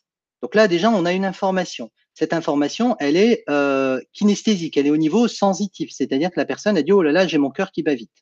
Ensuite, elle va dire bah tiens, j'ai les joues qui chauffent. On est toujours dans le sensitif. Elle va dire euh, bah tiens, j'ai la gorge qui se noue. Ah, on est également dans le sensitif.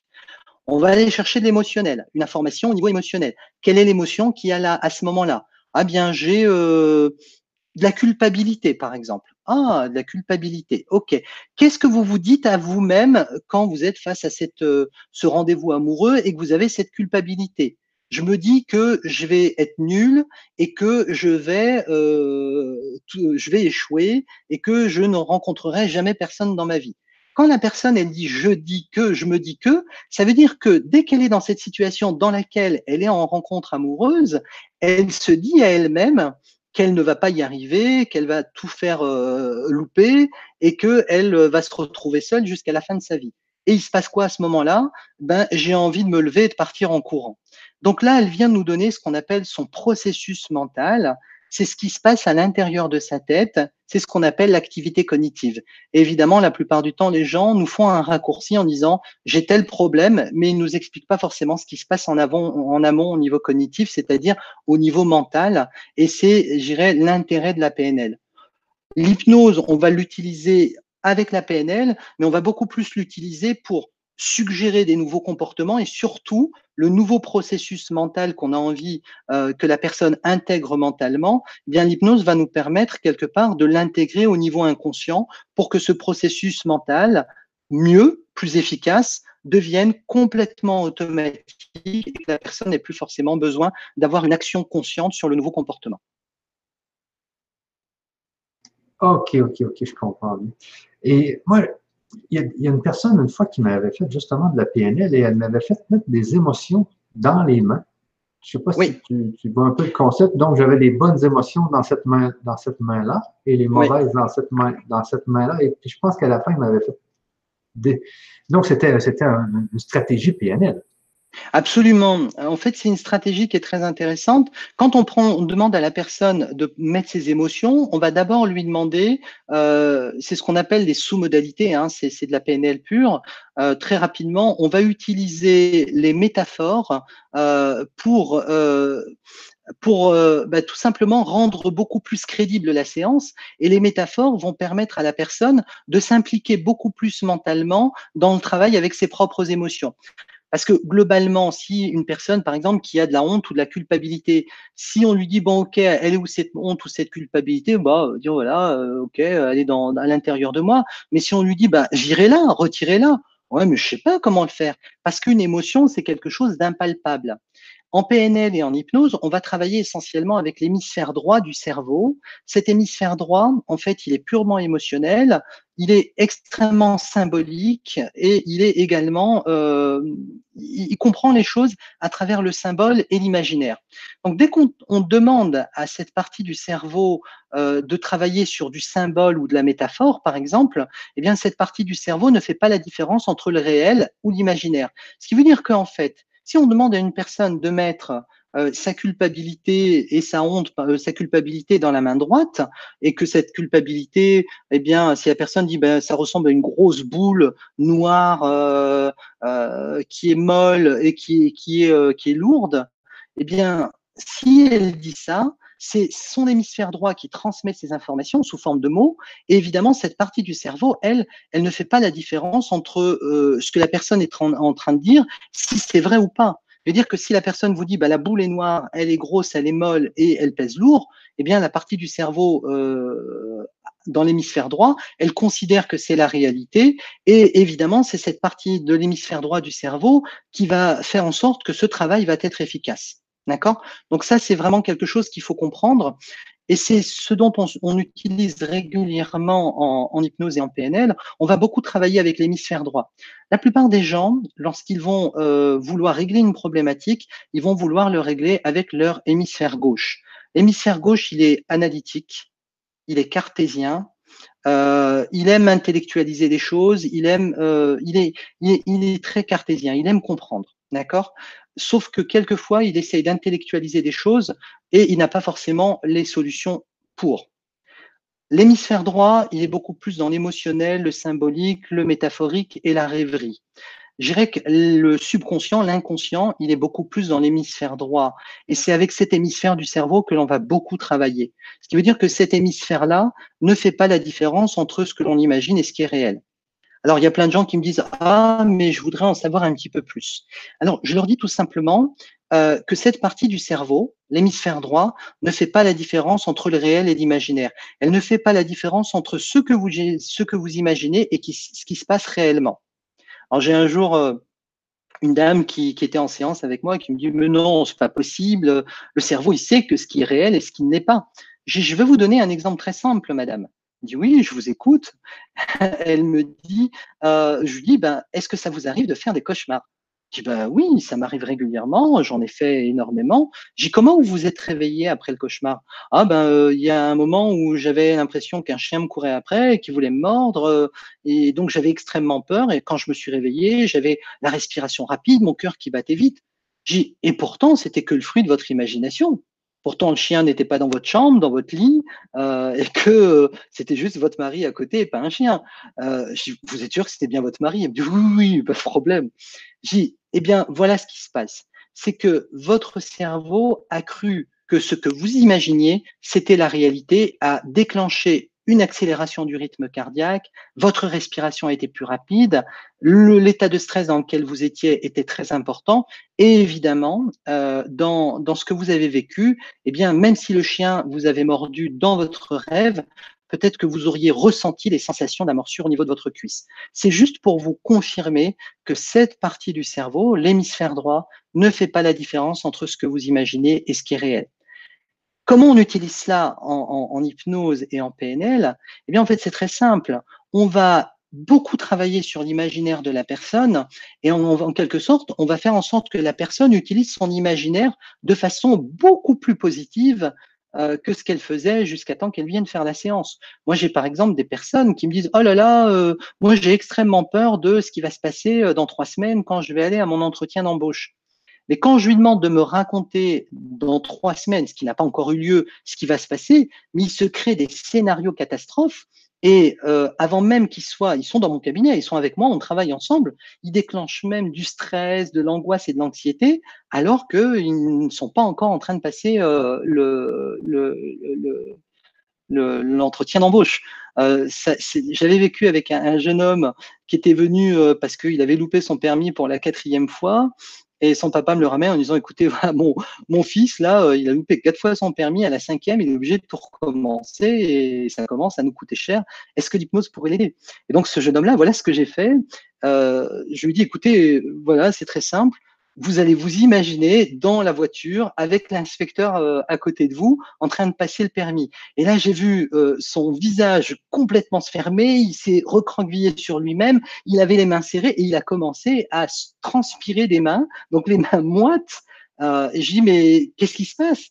Et en travaillant avec lui, je me suis rendu compte qu'il était déjà en train de se créer un scénario imaginaire dans lequel il s'imaginait en train de passer son permis avec l'inspecteur. Je dis, mais il se passe quoi? Il vous fait quoi l'inspecteur? Il me hurle dessus et il me dévalorise et tout le monde se moque de moi. Je dis, c'est qui tout le monde? Il me dit, bah, c'est toutes les personnes qu'il y a derrière dans la voiture. Je dis, mais ils sont combien? Il me dit, au moins 500.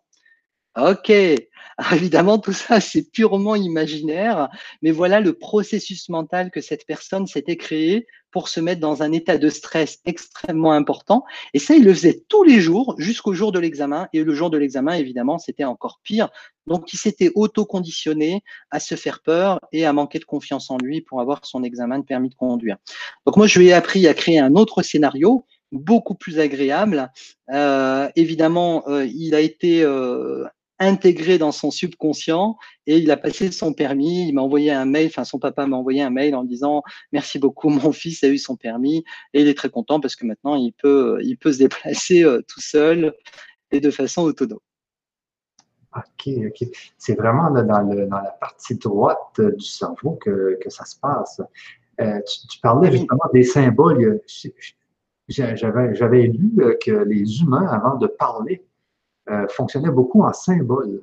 C'était beaucoup de Absolument. Qui, qui, fonctionnaient au lieu de, du langage parlé. Donc, euh, je pense qu'avant, avant, quand on était préhistorique, préhistorique, on fonctionnait beaucoup en symboles comme ça. Hein.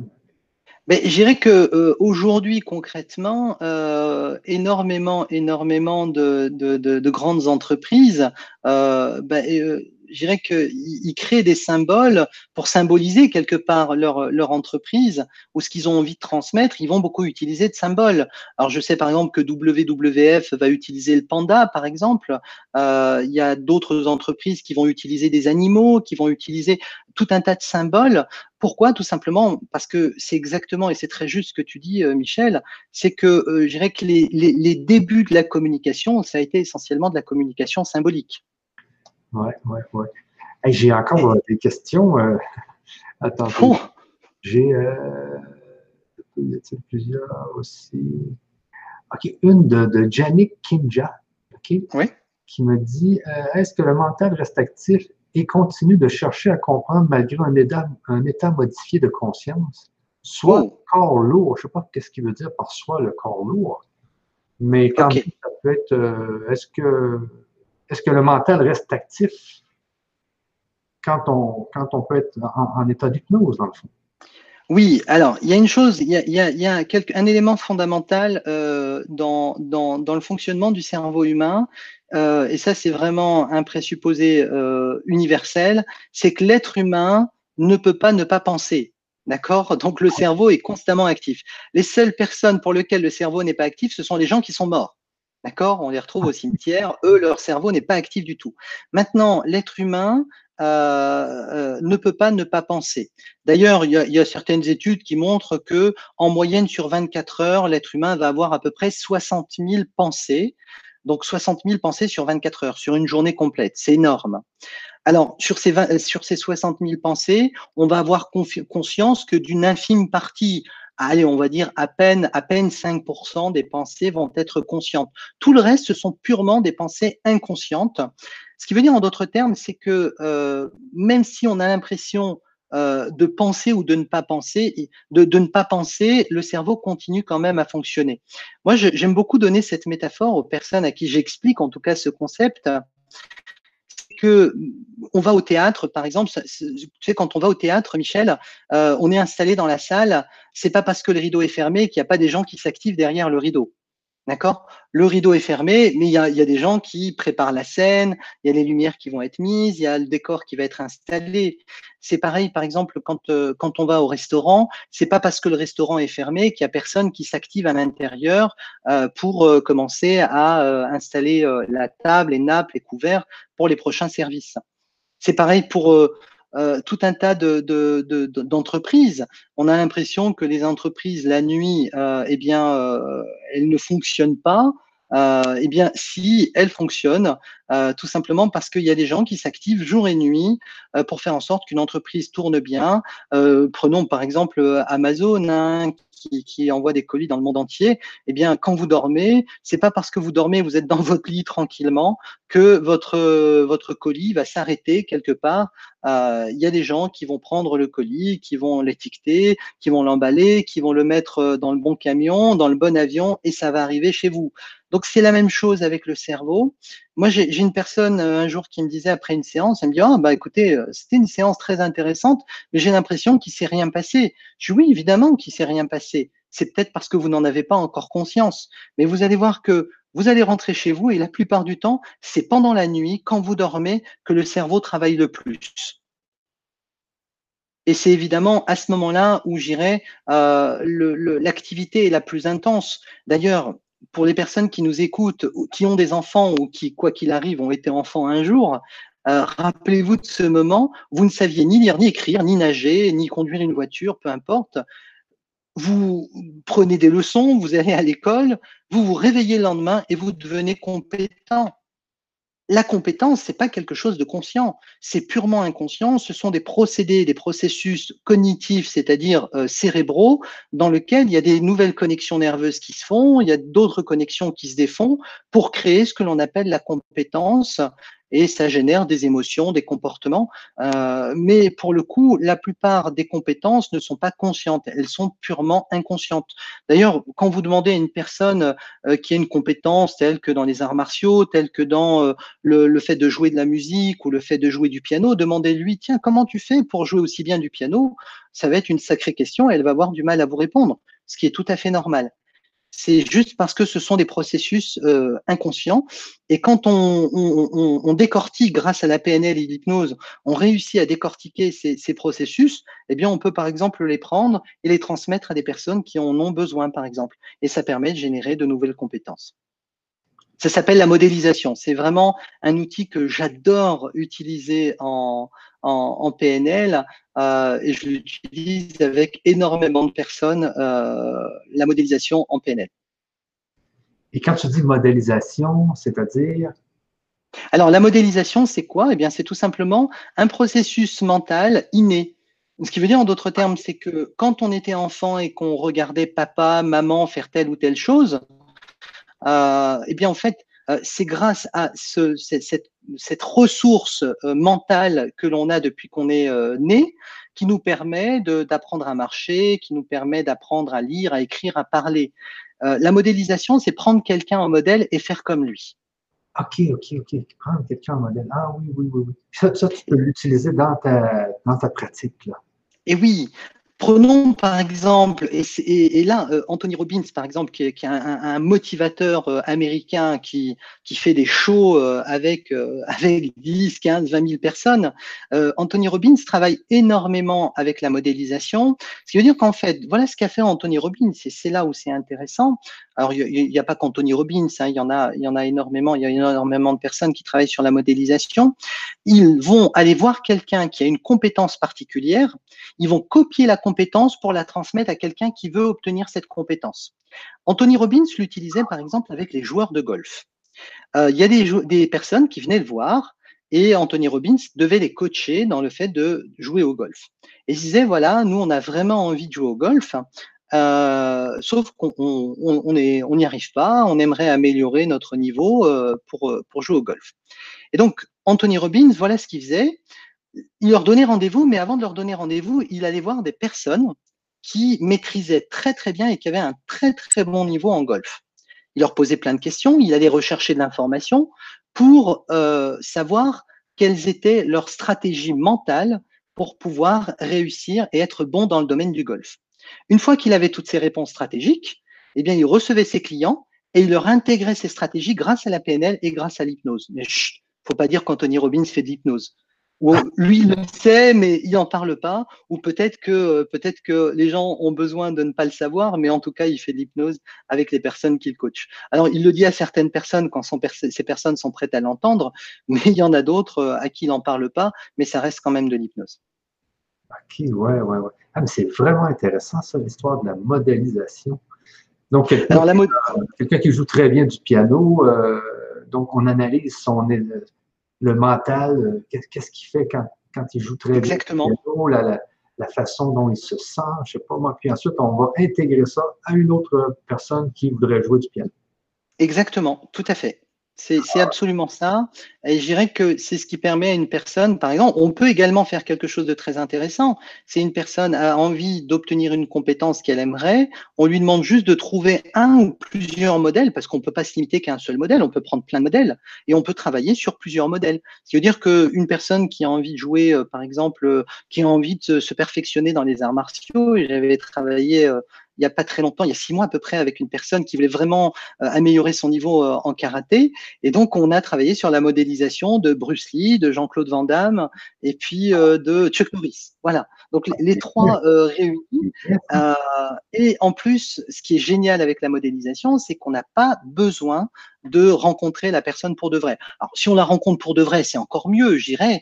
Mais si on peut l'avoir en face et qu'on peut lui poser des questions de façon stratégique, tant mieux. Mais j'irais que si on l'a pas en face de soi, on peut euh, la regarder à la télévision, on peut la regarder en train de faire des arts martiaux, de savoir exactement comment le faire. Euh, et puis ensuite, on travaille en hypnose et en PNL pour que la personne puisse intégrer ces nouvelles compétences au niveau inconscient. J'avais fait ça avec un, un joueur de donc de un, quelqu'un qui voulait améliorer ses compétences en karaté.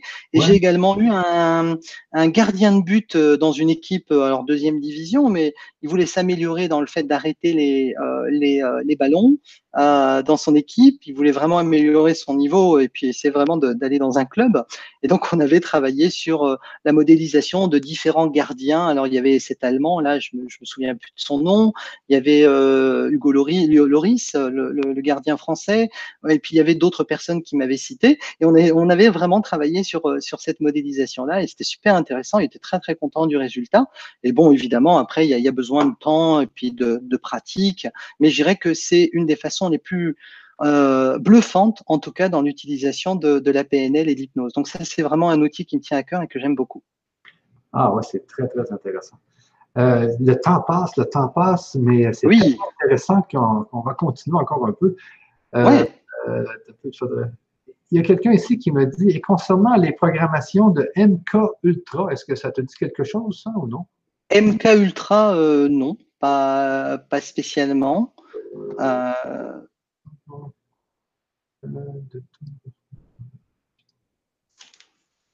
Cela ne m'étonne pas que vous soyez dans la relation d'aide car votre voix aspire à la confiance et à la douceur. Ah, ben c'est bien ça. Oh, c'est gentil. Merci beaucoup.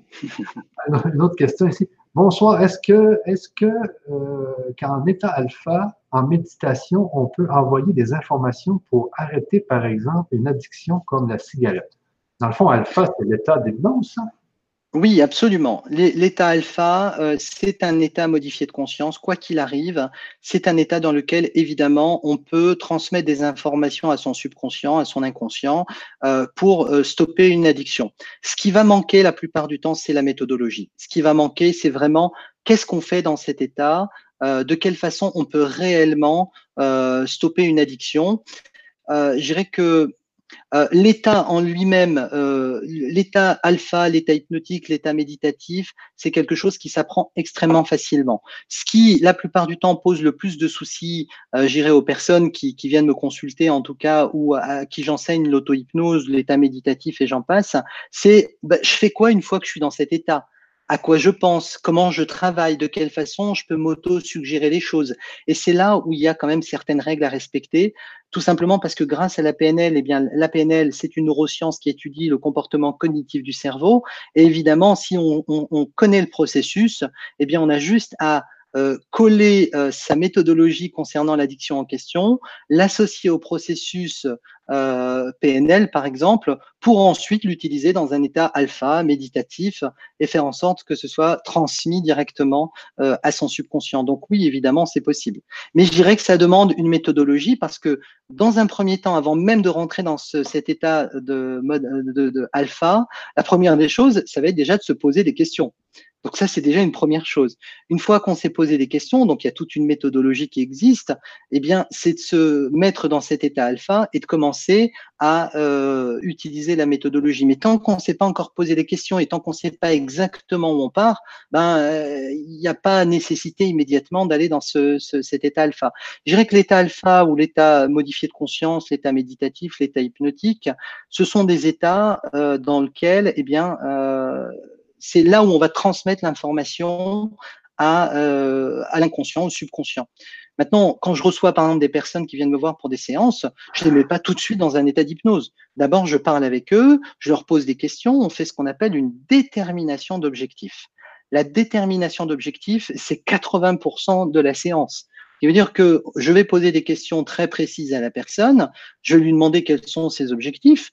Pour reprendre l'exemple de la question qui a été posée concernant l'addiction, par exemple, euh, à la cigarette, je prends cet exemple-là, euh, la personne me dit j'aimerais arrêter de fumer. Je dis vous aimeriez ou vous voulez arrêter de fumer? C'est pas du tout la même chose. Euh, quand une personne me dit j'aimerais arrêter de fumer, il y a un problème de motivation. Si la personne me dit je dois arrêter de fumer, là la motivation est beaucoup plus importante. Donc, moi, ce qui va m'intéresser, c'est de commencer à m'intéresser à qu'est-ce qui fait que la personne m'a dit tout de suite, euh, j'aimerais arrêter de fumer, et celle qui me dit, je veux arrêter de fumer. Parce qu'évidemment, celle qui me dit je veux arrêter de fumer, derrière, il y a une, histoire de vie, de mort, euh, il y a une histoire de tiens, ben, j'ai des motivations qui m'obligent à euh, faire en sorte de continuer à rester vivant. Alors la plupart des motivations, euh, c'est ben, j'ai envie de voir grandir mes enfants, c'est pour ma santé, c'est pour avoir plus d'argent dans mon porte-monnaie, c'est d'arrêter d'enrichir d'enrichir euh, l'État qui me prélève des taxes à la fois à la fin de l'année euh, dans le fruit sur le fruit de mon travail et en plus je leur donne des taxes dans euh, tous les paquets de cigarettes que j'achète. Enfin voilà, il y a, énormément de choses qui font que. Mais la plupart des gens qui viennent me voir, ils n'ont pas conscience de tout ça. Et donc moi je les aide réellement à travers des questions très simples à déterminer leur objectif de la façon la plus précise. Une fois que l'objectif est déterminé, eh bien à ce moment-là, les choses vont extrêmement rapidement pour donner une métaphore très simple, Michel, c'est, moi je, dis à la personne, euh, imaginez vous avez un arc avec une flèche et vous avez la cible. Et je vous dis, allez-y, prenez la, flèche et, envoyez-la vers le centre de la cible. Euh, c'est là la, destination que vous avez envie d'atteindre. Si par contre vous fermez les yeux et que vous regardez à droite, à gauche, mais que vous ne visez pas la cible, bah, c'est clair que la flèche n'ira pas vers la cible. Donc mon travail, c'est vraiment d'orienter la personne vers la cible, vers son objectif, de faire en sorte que l'objectif soit le plus précis possible. Et une fois que l'objectif est précis, à ce moment-là, j'utilise l'état d'hypnose, j'intègre les éléments au niveau du subconscient. évidemment, ça génère des nouveaux comportements, des nouvelles émotions, et les personnes arrêtent de fumer, arrêtent de leur addiction au sucre et j'en passe. OK, OK. C'est vraiment, vraiment, vraiment intéressant, l'hypnose. Ça travaille beaucoup dans le subconscient. Puis on ne s'aperçoit pas beaucoup qu'on a un subconscient. Hein. Mais quand tu euh, quand as parlé justement du rêve avec le chien qui courait après la dame euh, et qu'elle s'est réveillée en, sursaut, on s'aperçoit que le subconscient, c'est fort. Ça, ça, ça, ça, fait justement, ça peut nous faire débattre le cœur, ça peut nous faire suer, ça peut nous faire avoir peur, ça, et pourtant, il n'y a rien. Pourtant, il n'y a rien. Et, et le subconscient est peut-être euh, responsable de, de, je sais pas, 90% de nos peurs, justement. Euh, et, toutes ces peurs qui se, mettent, qui se mettent dans le subconscient, ça arrive sûrement de notre jeunesse, des expériences qu'on a vécues. De... Absolument. Absolument, Michel.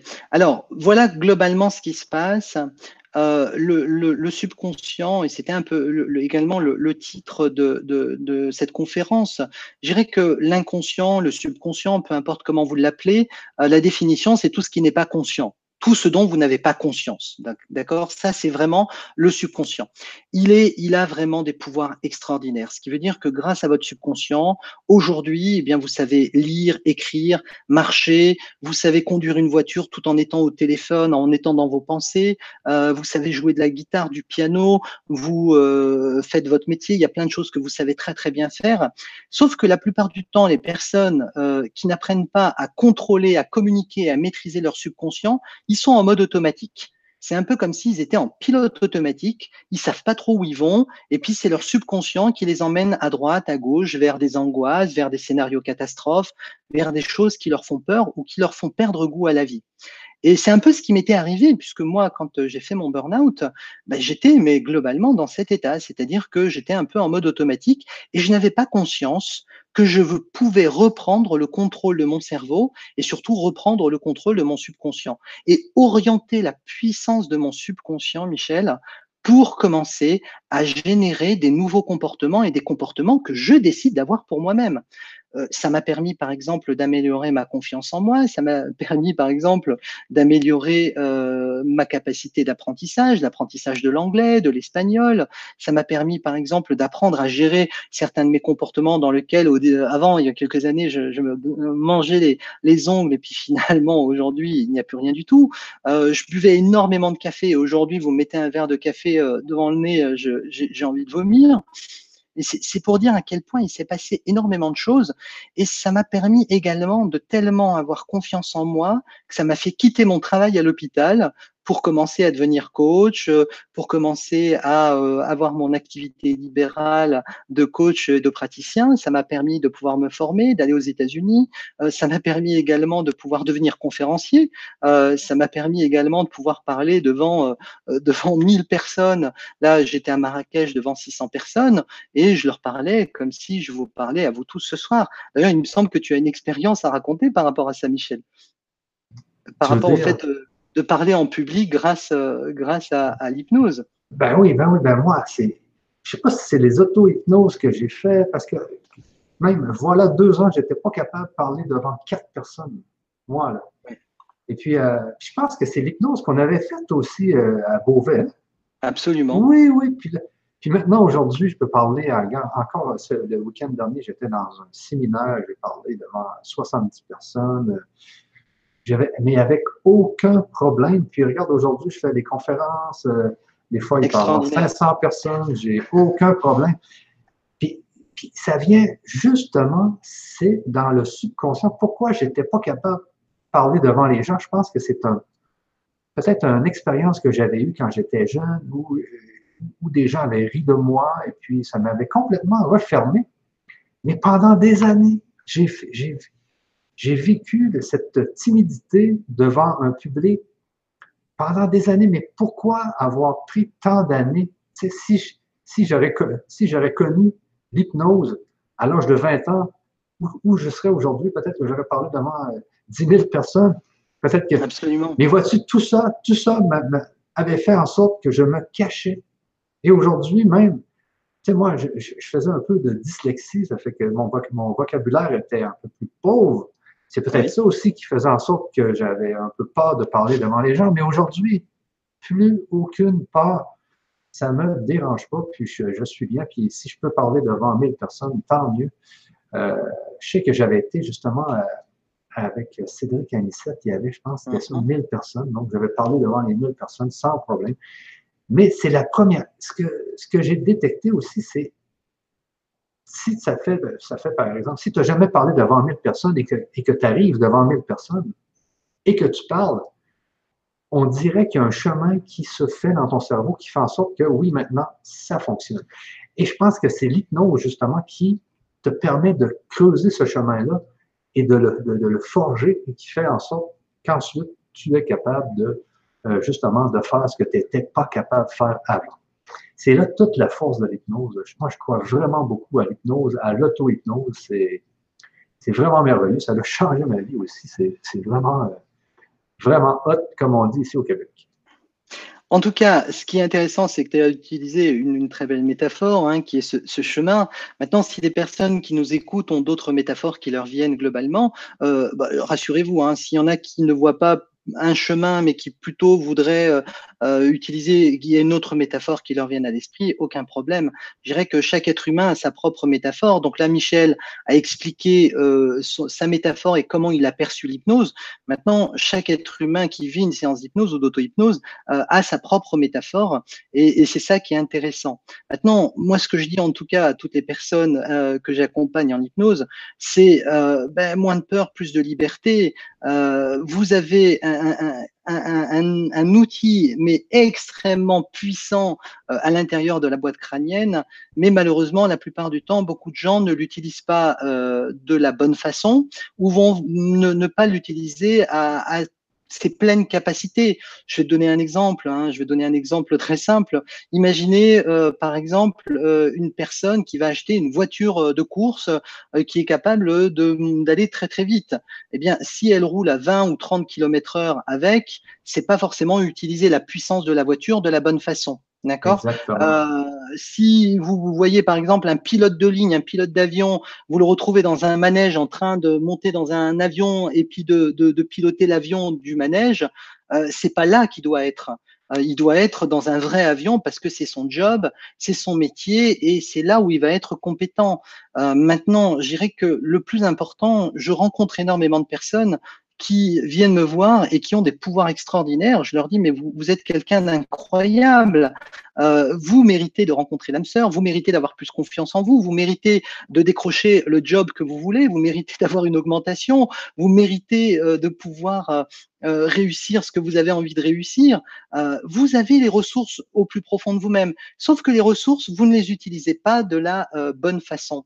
Et je leur donne cette métaphore, je leur dis, et je le dis à beaucoup de mes clients qui viennent me voir, j'ai quand je vous vois, j'ai vraiment l'impression que vous êtes vous êtes dans une magnifique voiture, superbe, un truc extrêmement puissant, mais vous êtes à la fois en train d'appuyer sur la pédale d'accélérateur et vous appuyez sur la pédale de frein en même temps. Il y a un moment où il va falloir lâcher le frein et il va falloir partir. Maintenant, avant de partir, évidemment, il faut préparer, savoir où on va, dans quelle direction, de quoi vous avez besoin. Et évidemment, vous allez voir que les choses vont devenir extraordinaires et que vous allez pouvoir utiliser la puissance de votre cerveau pour obtenir ce que vous avez envie d'obtenir, les comportements que vous voulez, les émotions et peut-être même atteindre les objectifs que vous avez envie d'atteindre. En tout cas, c'est le message que j'ai vraiment envie de vous transmettre.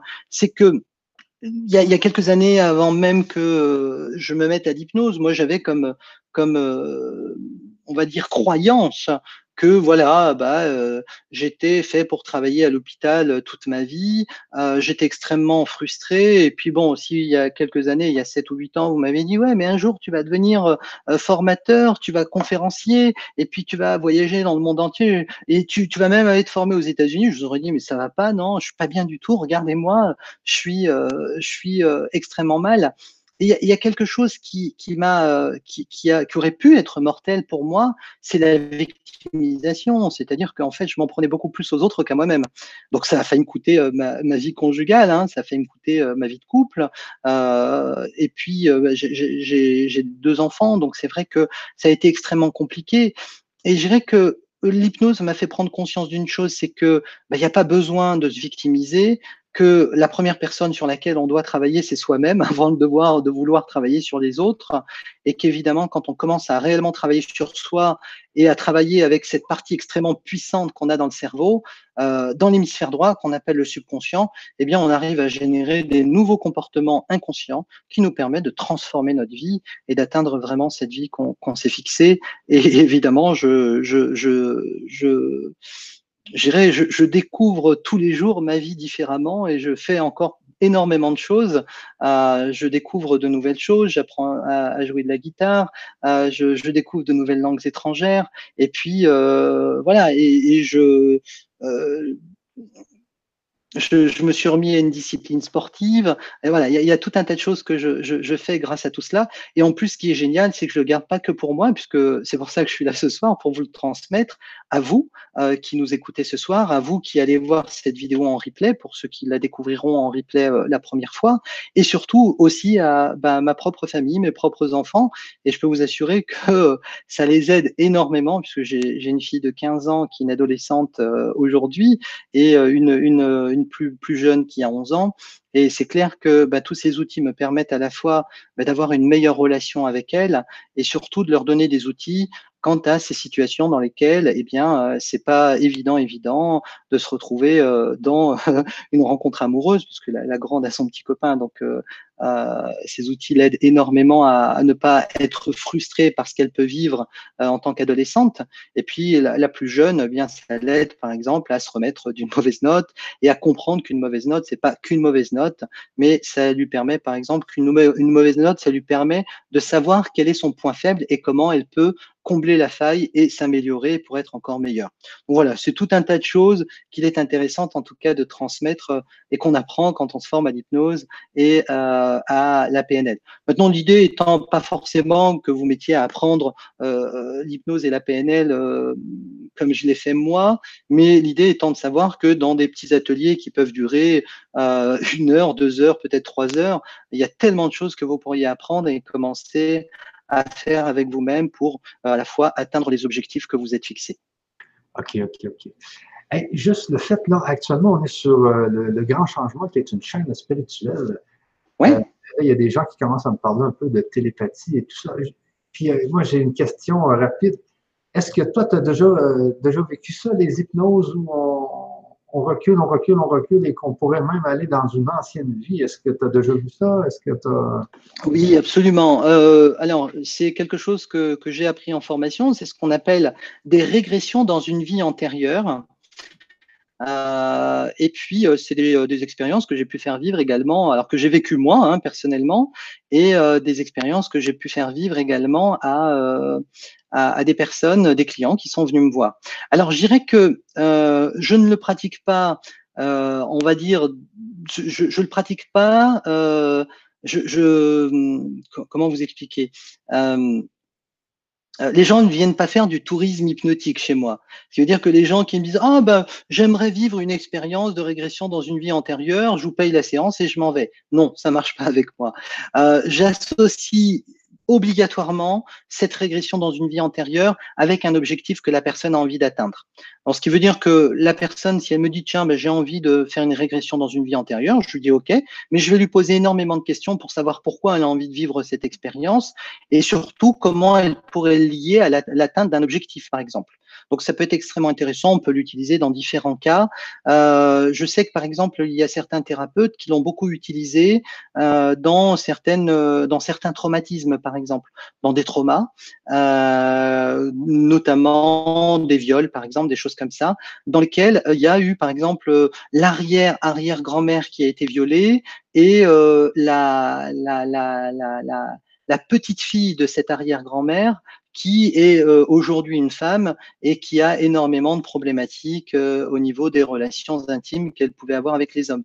Donc, elle ne savait pas consciemment euh, qu'elle qu'elle qu'elle avait fait que son arrière-grand-mère avait vécu cette expérience. Euh, et donc en fait, globalement, voilà ce qui s'est passé. Euh, elle vit l'expérience, elle l'a pas vécu avec moi directement, mais elle vit cette expérience de régression euh, hypnotique dans une vie antérieure. Elle découvre un secret de famille dans lequel son arrière-grand-mère a été violée. Et évidemment, elle en parle à sa mère, qui, elle, évidemment, fond en larmes en disant Oh là là, mon Dieu, le secret de famille a été découvert. Enfin, voilà. C'est pour ça que il faut être extrêmement vigilant, mais c'est pour vous dire à quel point le cerveau est extrêmement puissant. Alors, je je, je me suis pas forcément énormément intéressé à quel est le lien qu'il peut y avoir entre les régressions dans les vies antérieures et ce que l'on peut être aujourd'hui ou ce qui peut se passer à un autre niveau de conscience. Mais pourquoi pas, ça pourrait être euh, des, des, des études intéressantes euh, euh, à, faire, par exemple. OK, puis au, niveau de la télépathie, j'ai une petite question aussi sur la télépathie. Est-ce que tu as vu des choses à propos de ça? Alors, télépathie, euh, non, mais par contre, ce qui peut être intéressant, ce que j'ai vécu énormément de fois, c'est vous pensez très fort à une personne et bizarrement, vous tombez dessus, vous la voyez vous la rencontrez, vous sortez, euh, voilà, vous la rencontrez dans la rue, ou alors elle vous appelle euh, par téléphone. on appelle ça la synchronicité, ce qui veut dire que euh, euh, il existe ce que l'on appelle un inconscient collectif dans lequel on peut être connecté. Euh, alors ce, cet inconscient collectif, il est autour de nous.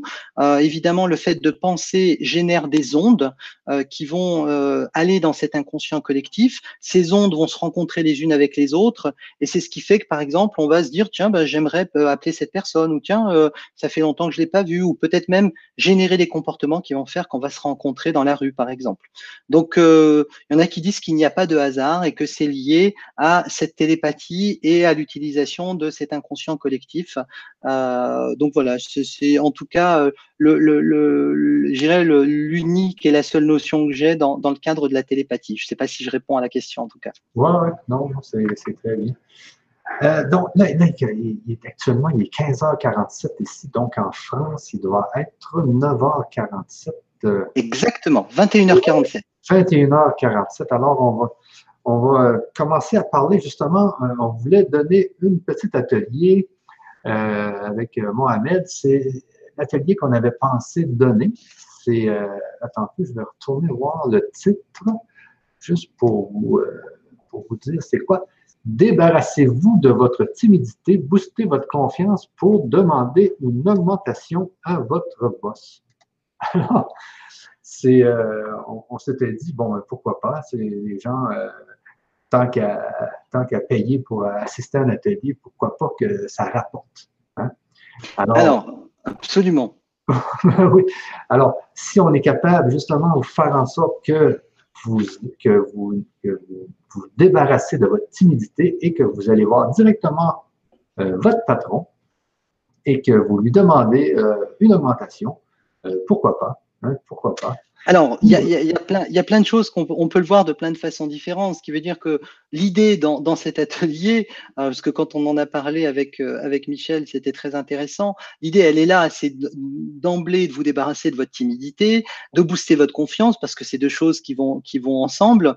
Et alors, évidemment, derrière le fait de demander une augmentation à votre boss, euh, S'il y a des professions libérales qui nous écoutent, l'idée c'est peut-être pas forcément euh, d'aller voir votre boss parce que vous êtes votre propre boss, mais c'est peut-être tout simplement de commencer à utiliser euh, votre confiance pour vous lancer dans une nouvelle activité, peut-être même de euh, commencer à augmenter vos revenus ou peut-être tout simplement pour les personnes qui se font payer par exemple en tant que profession libérale, de pouvoir demander un tout petit peu plus en termes de, de dans, dans vos prestations de services que vous proposez par exemple.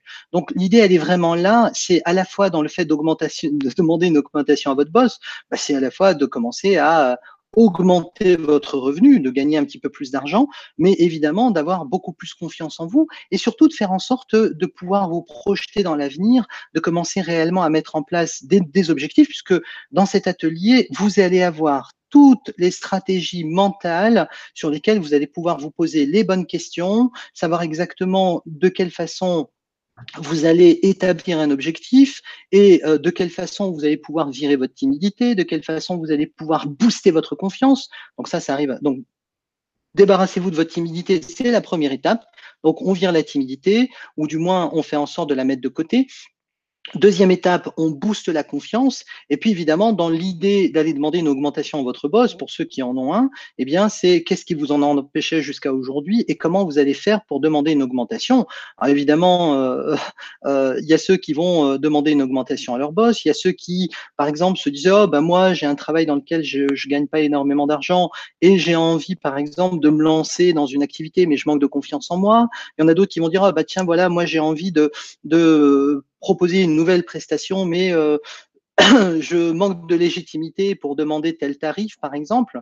Donc voilà, globalement, l'idée, elle est là. C'est vraiment d'augmenter vos revenus grâce à euh, ce, ce, cette confiance en vous et surtout toutes les méthodologies que je vais vous donner pour que vous puissiez faire en sorte que les choses soient beaucoup plus claires pour vous. Donc il y a, il y a deux idées principales en tout cas dans, dans cet atelier. La première c'est bah, virer votre timidité, booster votre confiance et puis augmenter vos revenus. Euh, je vous donne des exemples très simples, mais euh, imaginez si votre boss vous fait bosser énormément de temps et que en fait le rapport dans lequel vous échangez votre temps contre de l'argent est complètement injuste, bah, ayez confiance en vous et euh, allez voir votre boss en disant bah, finalement euh, c'est bon, j'arrête là. Euh, peut-être même il y en a qui vont dire moi je change de travail, je vais me trouver un travail dans lequel je vais pouvoir me vendre beaucoup plus facilement et avoir un meilleur revenu par exemple. Donc voilà, y a, y a, on peut le voir sous plein de façons différentes. Donc, s'il y a des personnes qui veulent avoir un peu plus d'informations, n'hésitez pas à écrire vos questions sur le chat. Et c'est ça. Et l'atelier, toi, je pense que les gens vont avoir euh, le casque et euh, tu, vas le faire d'une façon assez spéciale. Ah oui, absolument. Donc, euh, en fait, l'atelier va être sous forme d'une séance, d'une séance d'hypnose. Ce qui veut dire que dans un premier temps, en fait, vous allez, donc, je vais vous poser des questions. évidemment, je vous donnerai une méthodologie ou plusieurs méthodologies avec lesquelles vous allez pouvoir bah, déterminer quel est l'objectif que vous avez envie d'atteindre par rapport à l'atelier que, que, que l'on va vous proposer.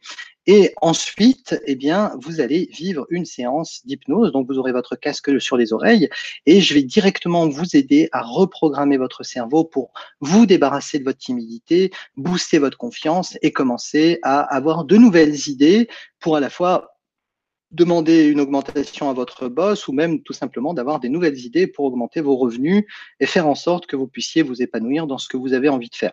Il sera question également d'argent, hein, c'est intéressant d'en parler quand même.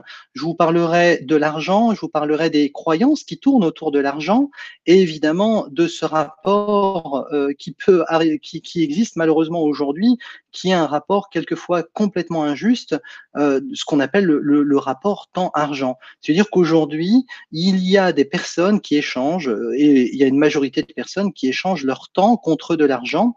Et, malheureusement, ce rapport est complètement injuste par rapport à ce qu'ils attendraient. Euh, il y a des gens, par exemple, qui vont vraiment euh, faire un boulot extraordinaire, mais euh, qui ne vont pas se faire payer en conséquence ou qui vont se faire payer beaucoup moins que ce que ça pourrait valoir, en tout cas.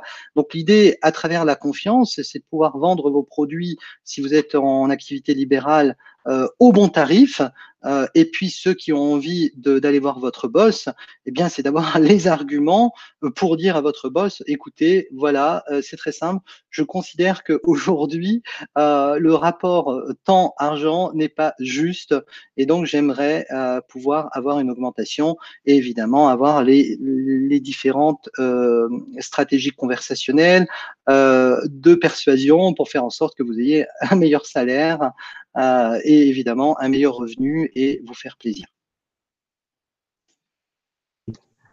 OK, c'est bon. Donc, euh, pour ceux qui sont intéressés, moi, je vais mettre le lien euh, pour euh, l'achat de cet atelier dans le chat. donc, je vais, retrouver le chat qui est juste ici, justement. Donc, voici le lien, lien pour acheter l'atelier qui aura lieu, si je me souviens bien, le lundi, alors hop, je reprends, euh, qui aura lieu le lundi 26, euh, le 26 euh, novembre. Lundi le 26, ah oui, oui, c'était ça, justement. Et donc, ça commence à 20h, donc heure de Paris, et à Québec, qui sera. Attendez, justement, je modifie le puits, juste ici, pas le puits, mais la date, parce que j'avais mis le 4 décembre. Euh, non, OK, donc c'est lundi le 26 novembre 2018 à 20h, heure de Paris. Et 14h, 2h euh, de l'après-midi à Québec. Au Québec, c'est ça, c'est ça. Donc, euh, donc, tous ceux qui veulent se, justement se débarrasser de leur timidité, booster leur confiance en soi et ensuite,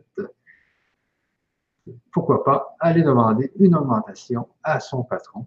Bien sûr, comme tu disais, tu vas quand même parler un peu des stratégies à prendre pour, euh, pour faire cette action parce que c'est. On ne peut pas demander une augmentation de, n'importe quelle façon. Absolument. Euh, la plupart des personnes qui demandent une augmentation, Michel, n'ont pas de, de d'objectifs euh, très précis ils vont demander euh, euh, une augmentation et ils vont pas forcément savoir pourquoi ils veulent cette augmentation. Maintenant, je dirais que dans cet atelier, s'il y a des personnes qui veulent juste prendre le fait de virer euh, leur timidité et de booster leur confiance, eh bien, écoutez, il n'y a aucun problème puisque c'est la toute première partie de, de l'atelier.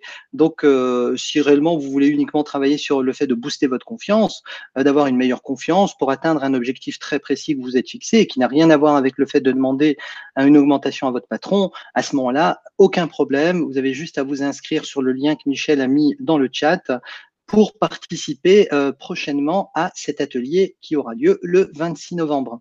Pour les personnes qui veulent à la fois utiliser le fait de euh, bah, cette timidité, booster leur confiance, et le fait tout simplement euh, de demander une augmentation au patron, ou alors le fait de, par exemple, euh, d'avoir une, une, meilleure légitimité dans, dans ce qu'ils peuvent proposer comme service s'ils travaillent en libéral, eh bien, ça va être bah, tout simplement bah, d'augmenter leurs revenus. Hein, et puis euh, d'augmenter leurs revenus, et puis pourquoi pas euh, de pouvoir avoir euh, de nouvelles idées, peut-être même d'évoluer professionnellement, euh, de pouvoir commencer à avoir des perspectives futures beaucoup plus intéressantes.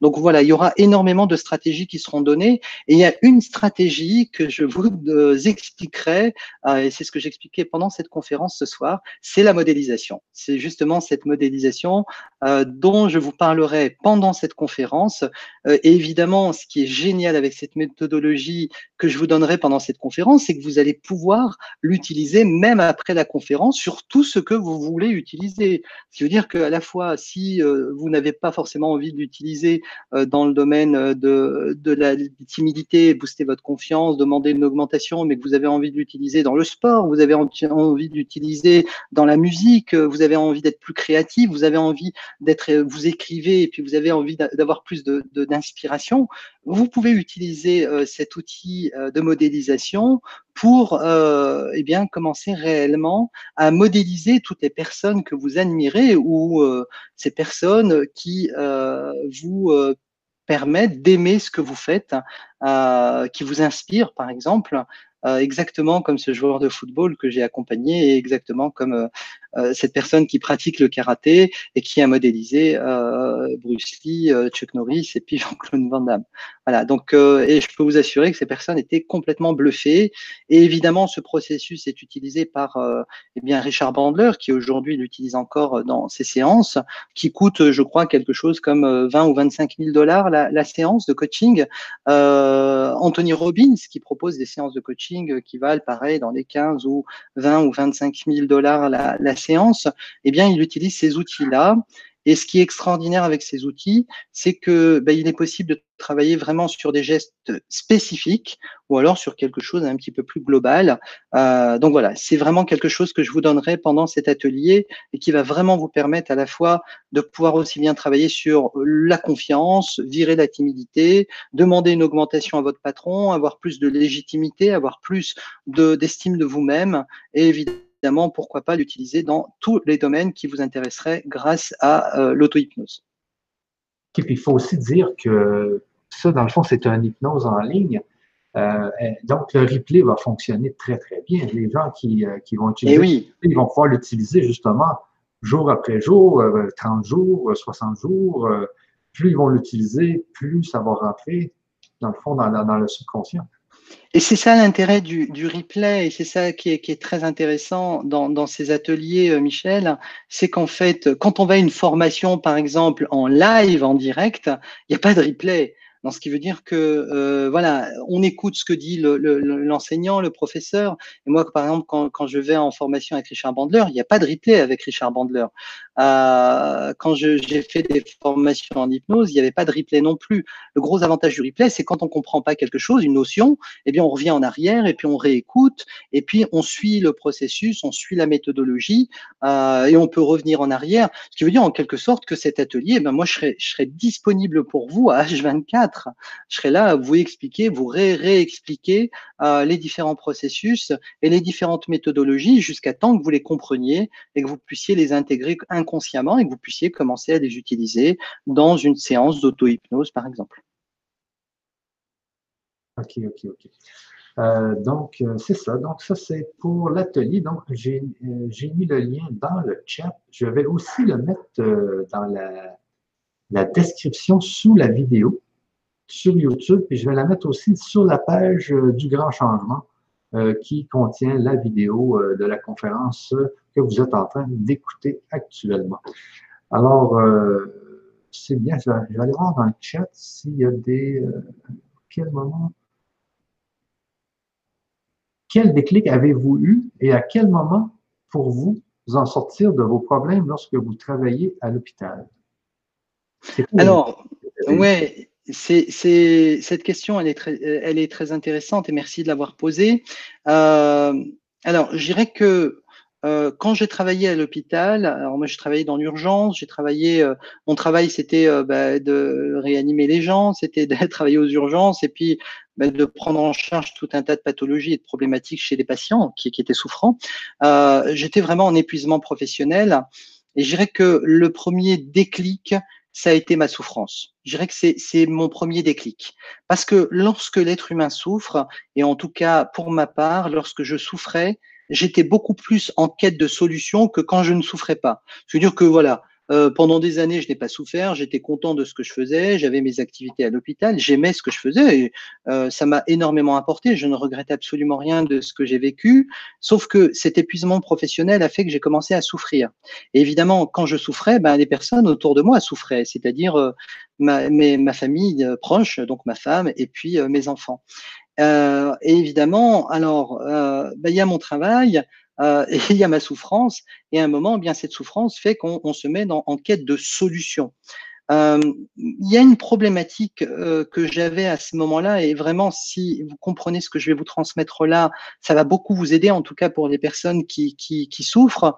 Eh bien, c'est de non pas j'en reparlerai dans, dans l'atelier, hein, c'est de ne surtout pas exprimer ce que vous ne voulez pas ou ce que vous ne voulez plus, mais de commencer vraiment à exprimer ce que vous attendez réellement, ce que vous attendez concrètement.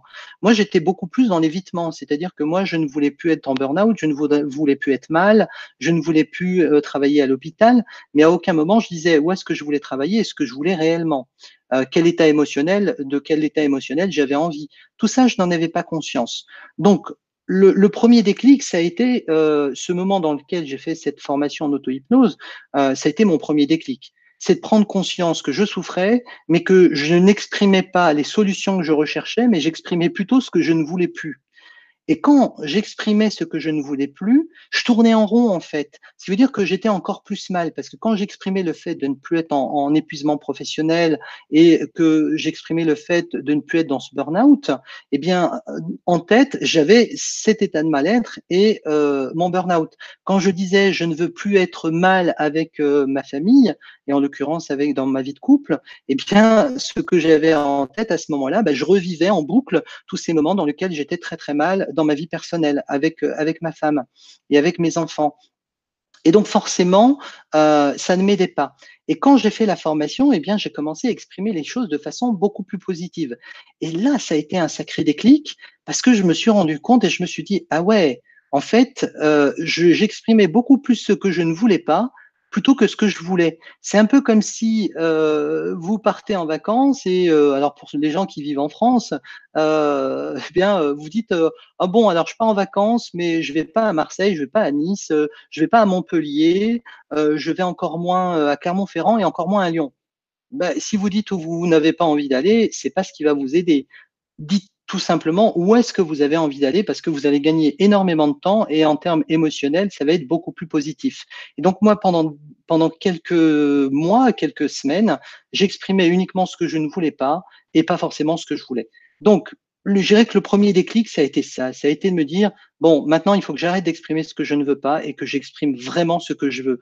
Et je dirais que ce, juste petit déclic m'a permis de me dire quelle est la méthodologie qu'on utilise pour commencer à m'exprimer de façon plus positive. évidemment, c'est là où je me suis rendu compte que j'avais des idées, des émotions beaucoup plus positives et qu'évidemment, je pouvais me projeter beaucoup plus facilement dans le futur. Je dirais que ça, ça a été l'un des déclics les plus puissants qui, euh, qui, a, qui a transformé ma vie en tout cas. Donc c'est vraiment quelque chose que, que je vous donne ce soir et je, je m'étendrai un tout petit peu plus sur le sujet euh, lors de la, lors de l'atelier euh, le, 26 novembre. OK, OK, c'est bien. Alors, il est, il est déjà 10h05, 22h05 chez vous. Alors, je pense qu'on va, on va arrêter, arrêter la conférence sur ça. Et puis, euh, bien, je, suis pas mal sûr que nous allons nous reprendre une bonne fois parce que les, on voit ici que les gens ont adoré cette conférence. Euh, euh, bah, merci à toutes les personnes euh, d'avoir suivi cette conférence. J'ai euh, eu un immense plaisir, en tout cas, à partager toutes ces informations avec vous et évidemment au plaisir de vous retrouver euh, dans cet atelier dans lequel vous allez vraiment vivre des moments très, très, très, très intéressants, dans lesquels vous allez également vous surprendre pour découvrir toute la puissance qu'il y a à l'intérieur de vous et toutes les ressources qui ne demandent qu'une chose, c'est d'émerger pour pouvoir atteindre vos propres objectifs. C'est ça. C'est exactement ça.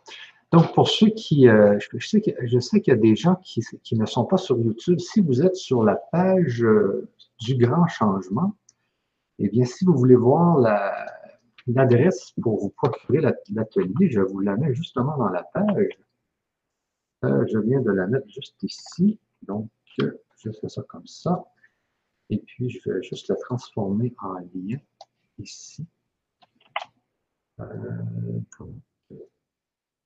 Et voilà. C'est bien. Et je fais mettre à jour ici. Alors, vous aurez juste à, actualiser la page pour voir le lien pour vous procurer euh, l'atelier. Alors, on se dit, euh, on se dit bien sûr à lundi, à lundi le 26 novembre à 20h. Et puis, et puis, euh, eh bien, on va faire la fameuse, euh, la fameuse hypnose qui va nous enlever la timidité et booster notre confiance pour, euh, peut-être demander une augmentation à son boss ou à ses clients. Ou... Mais de toute façon, le but, c'est de vous enlever la timidité et booster la confiance. Ça, c'est le Absolument. numéro un. C'est ce que. Il y a des gens qui me disent Ah non, c'est pas vrai, toutes ces choses-là.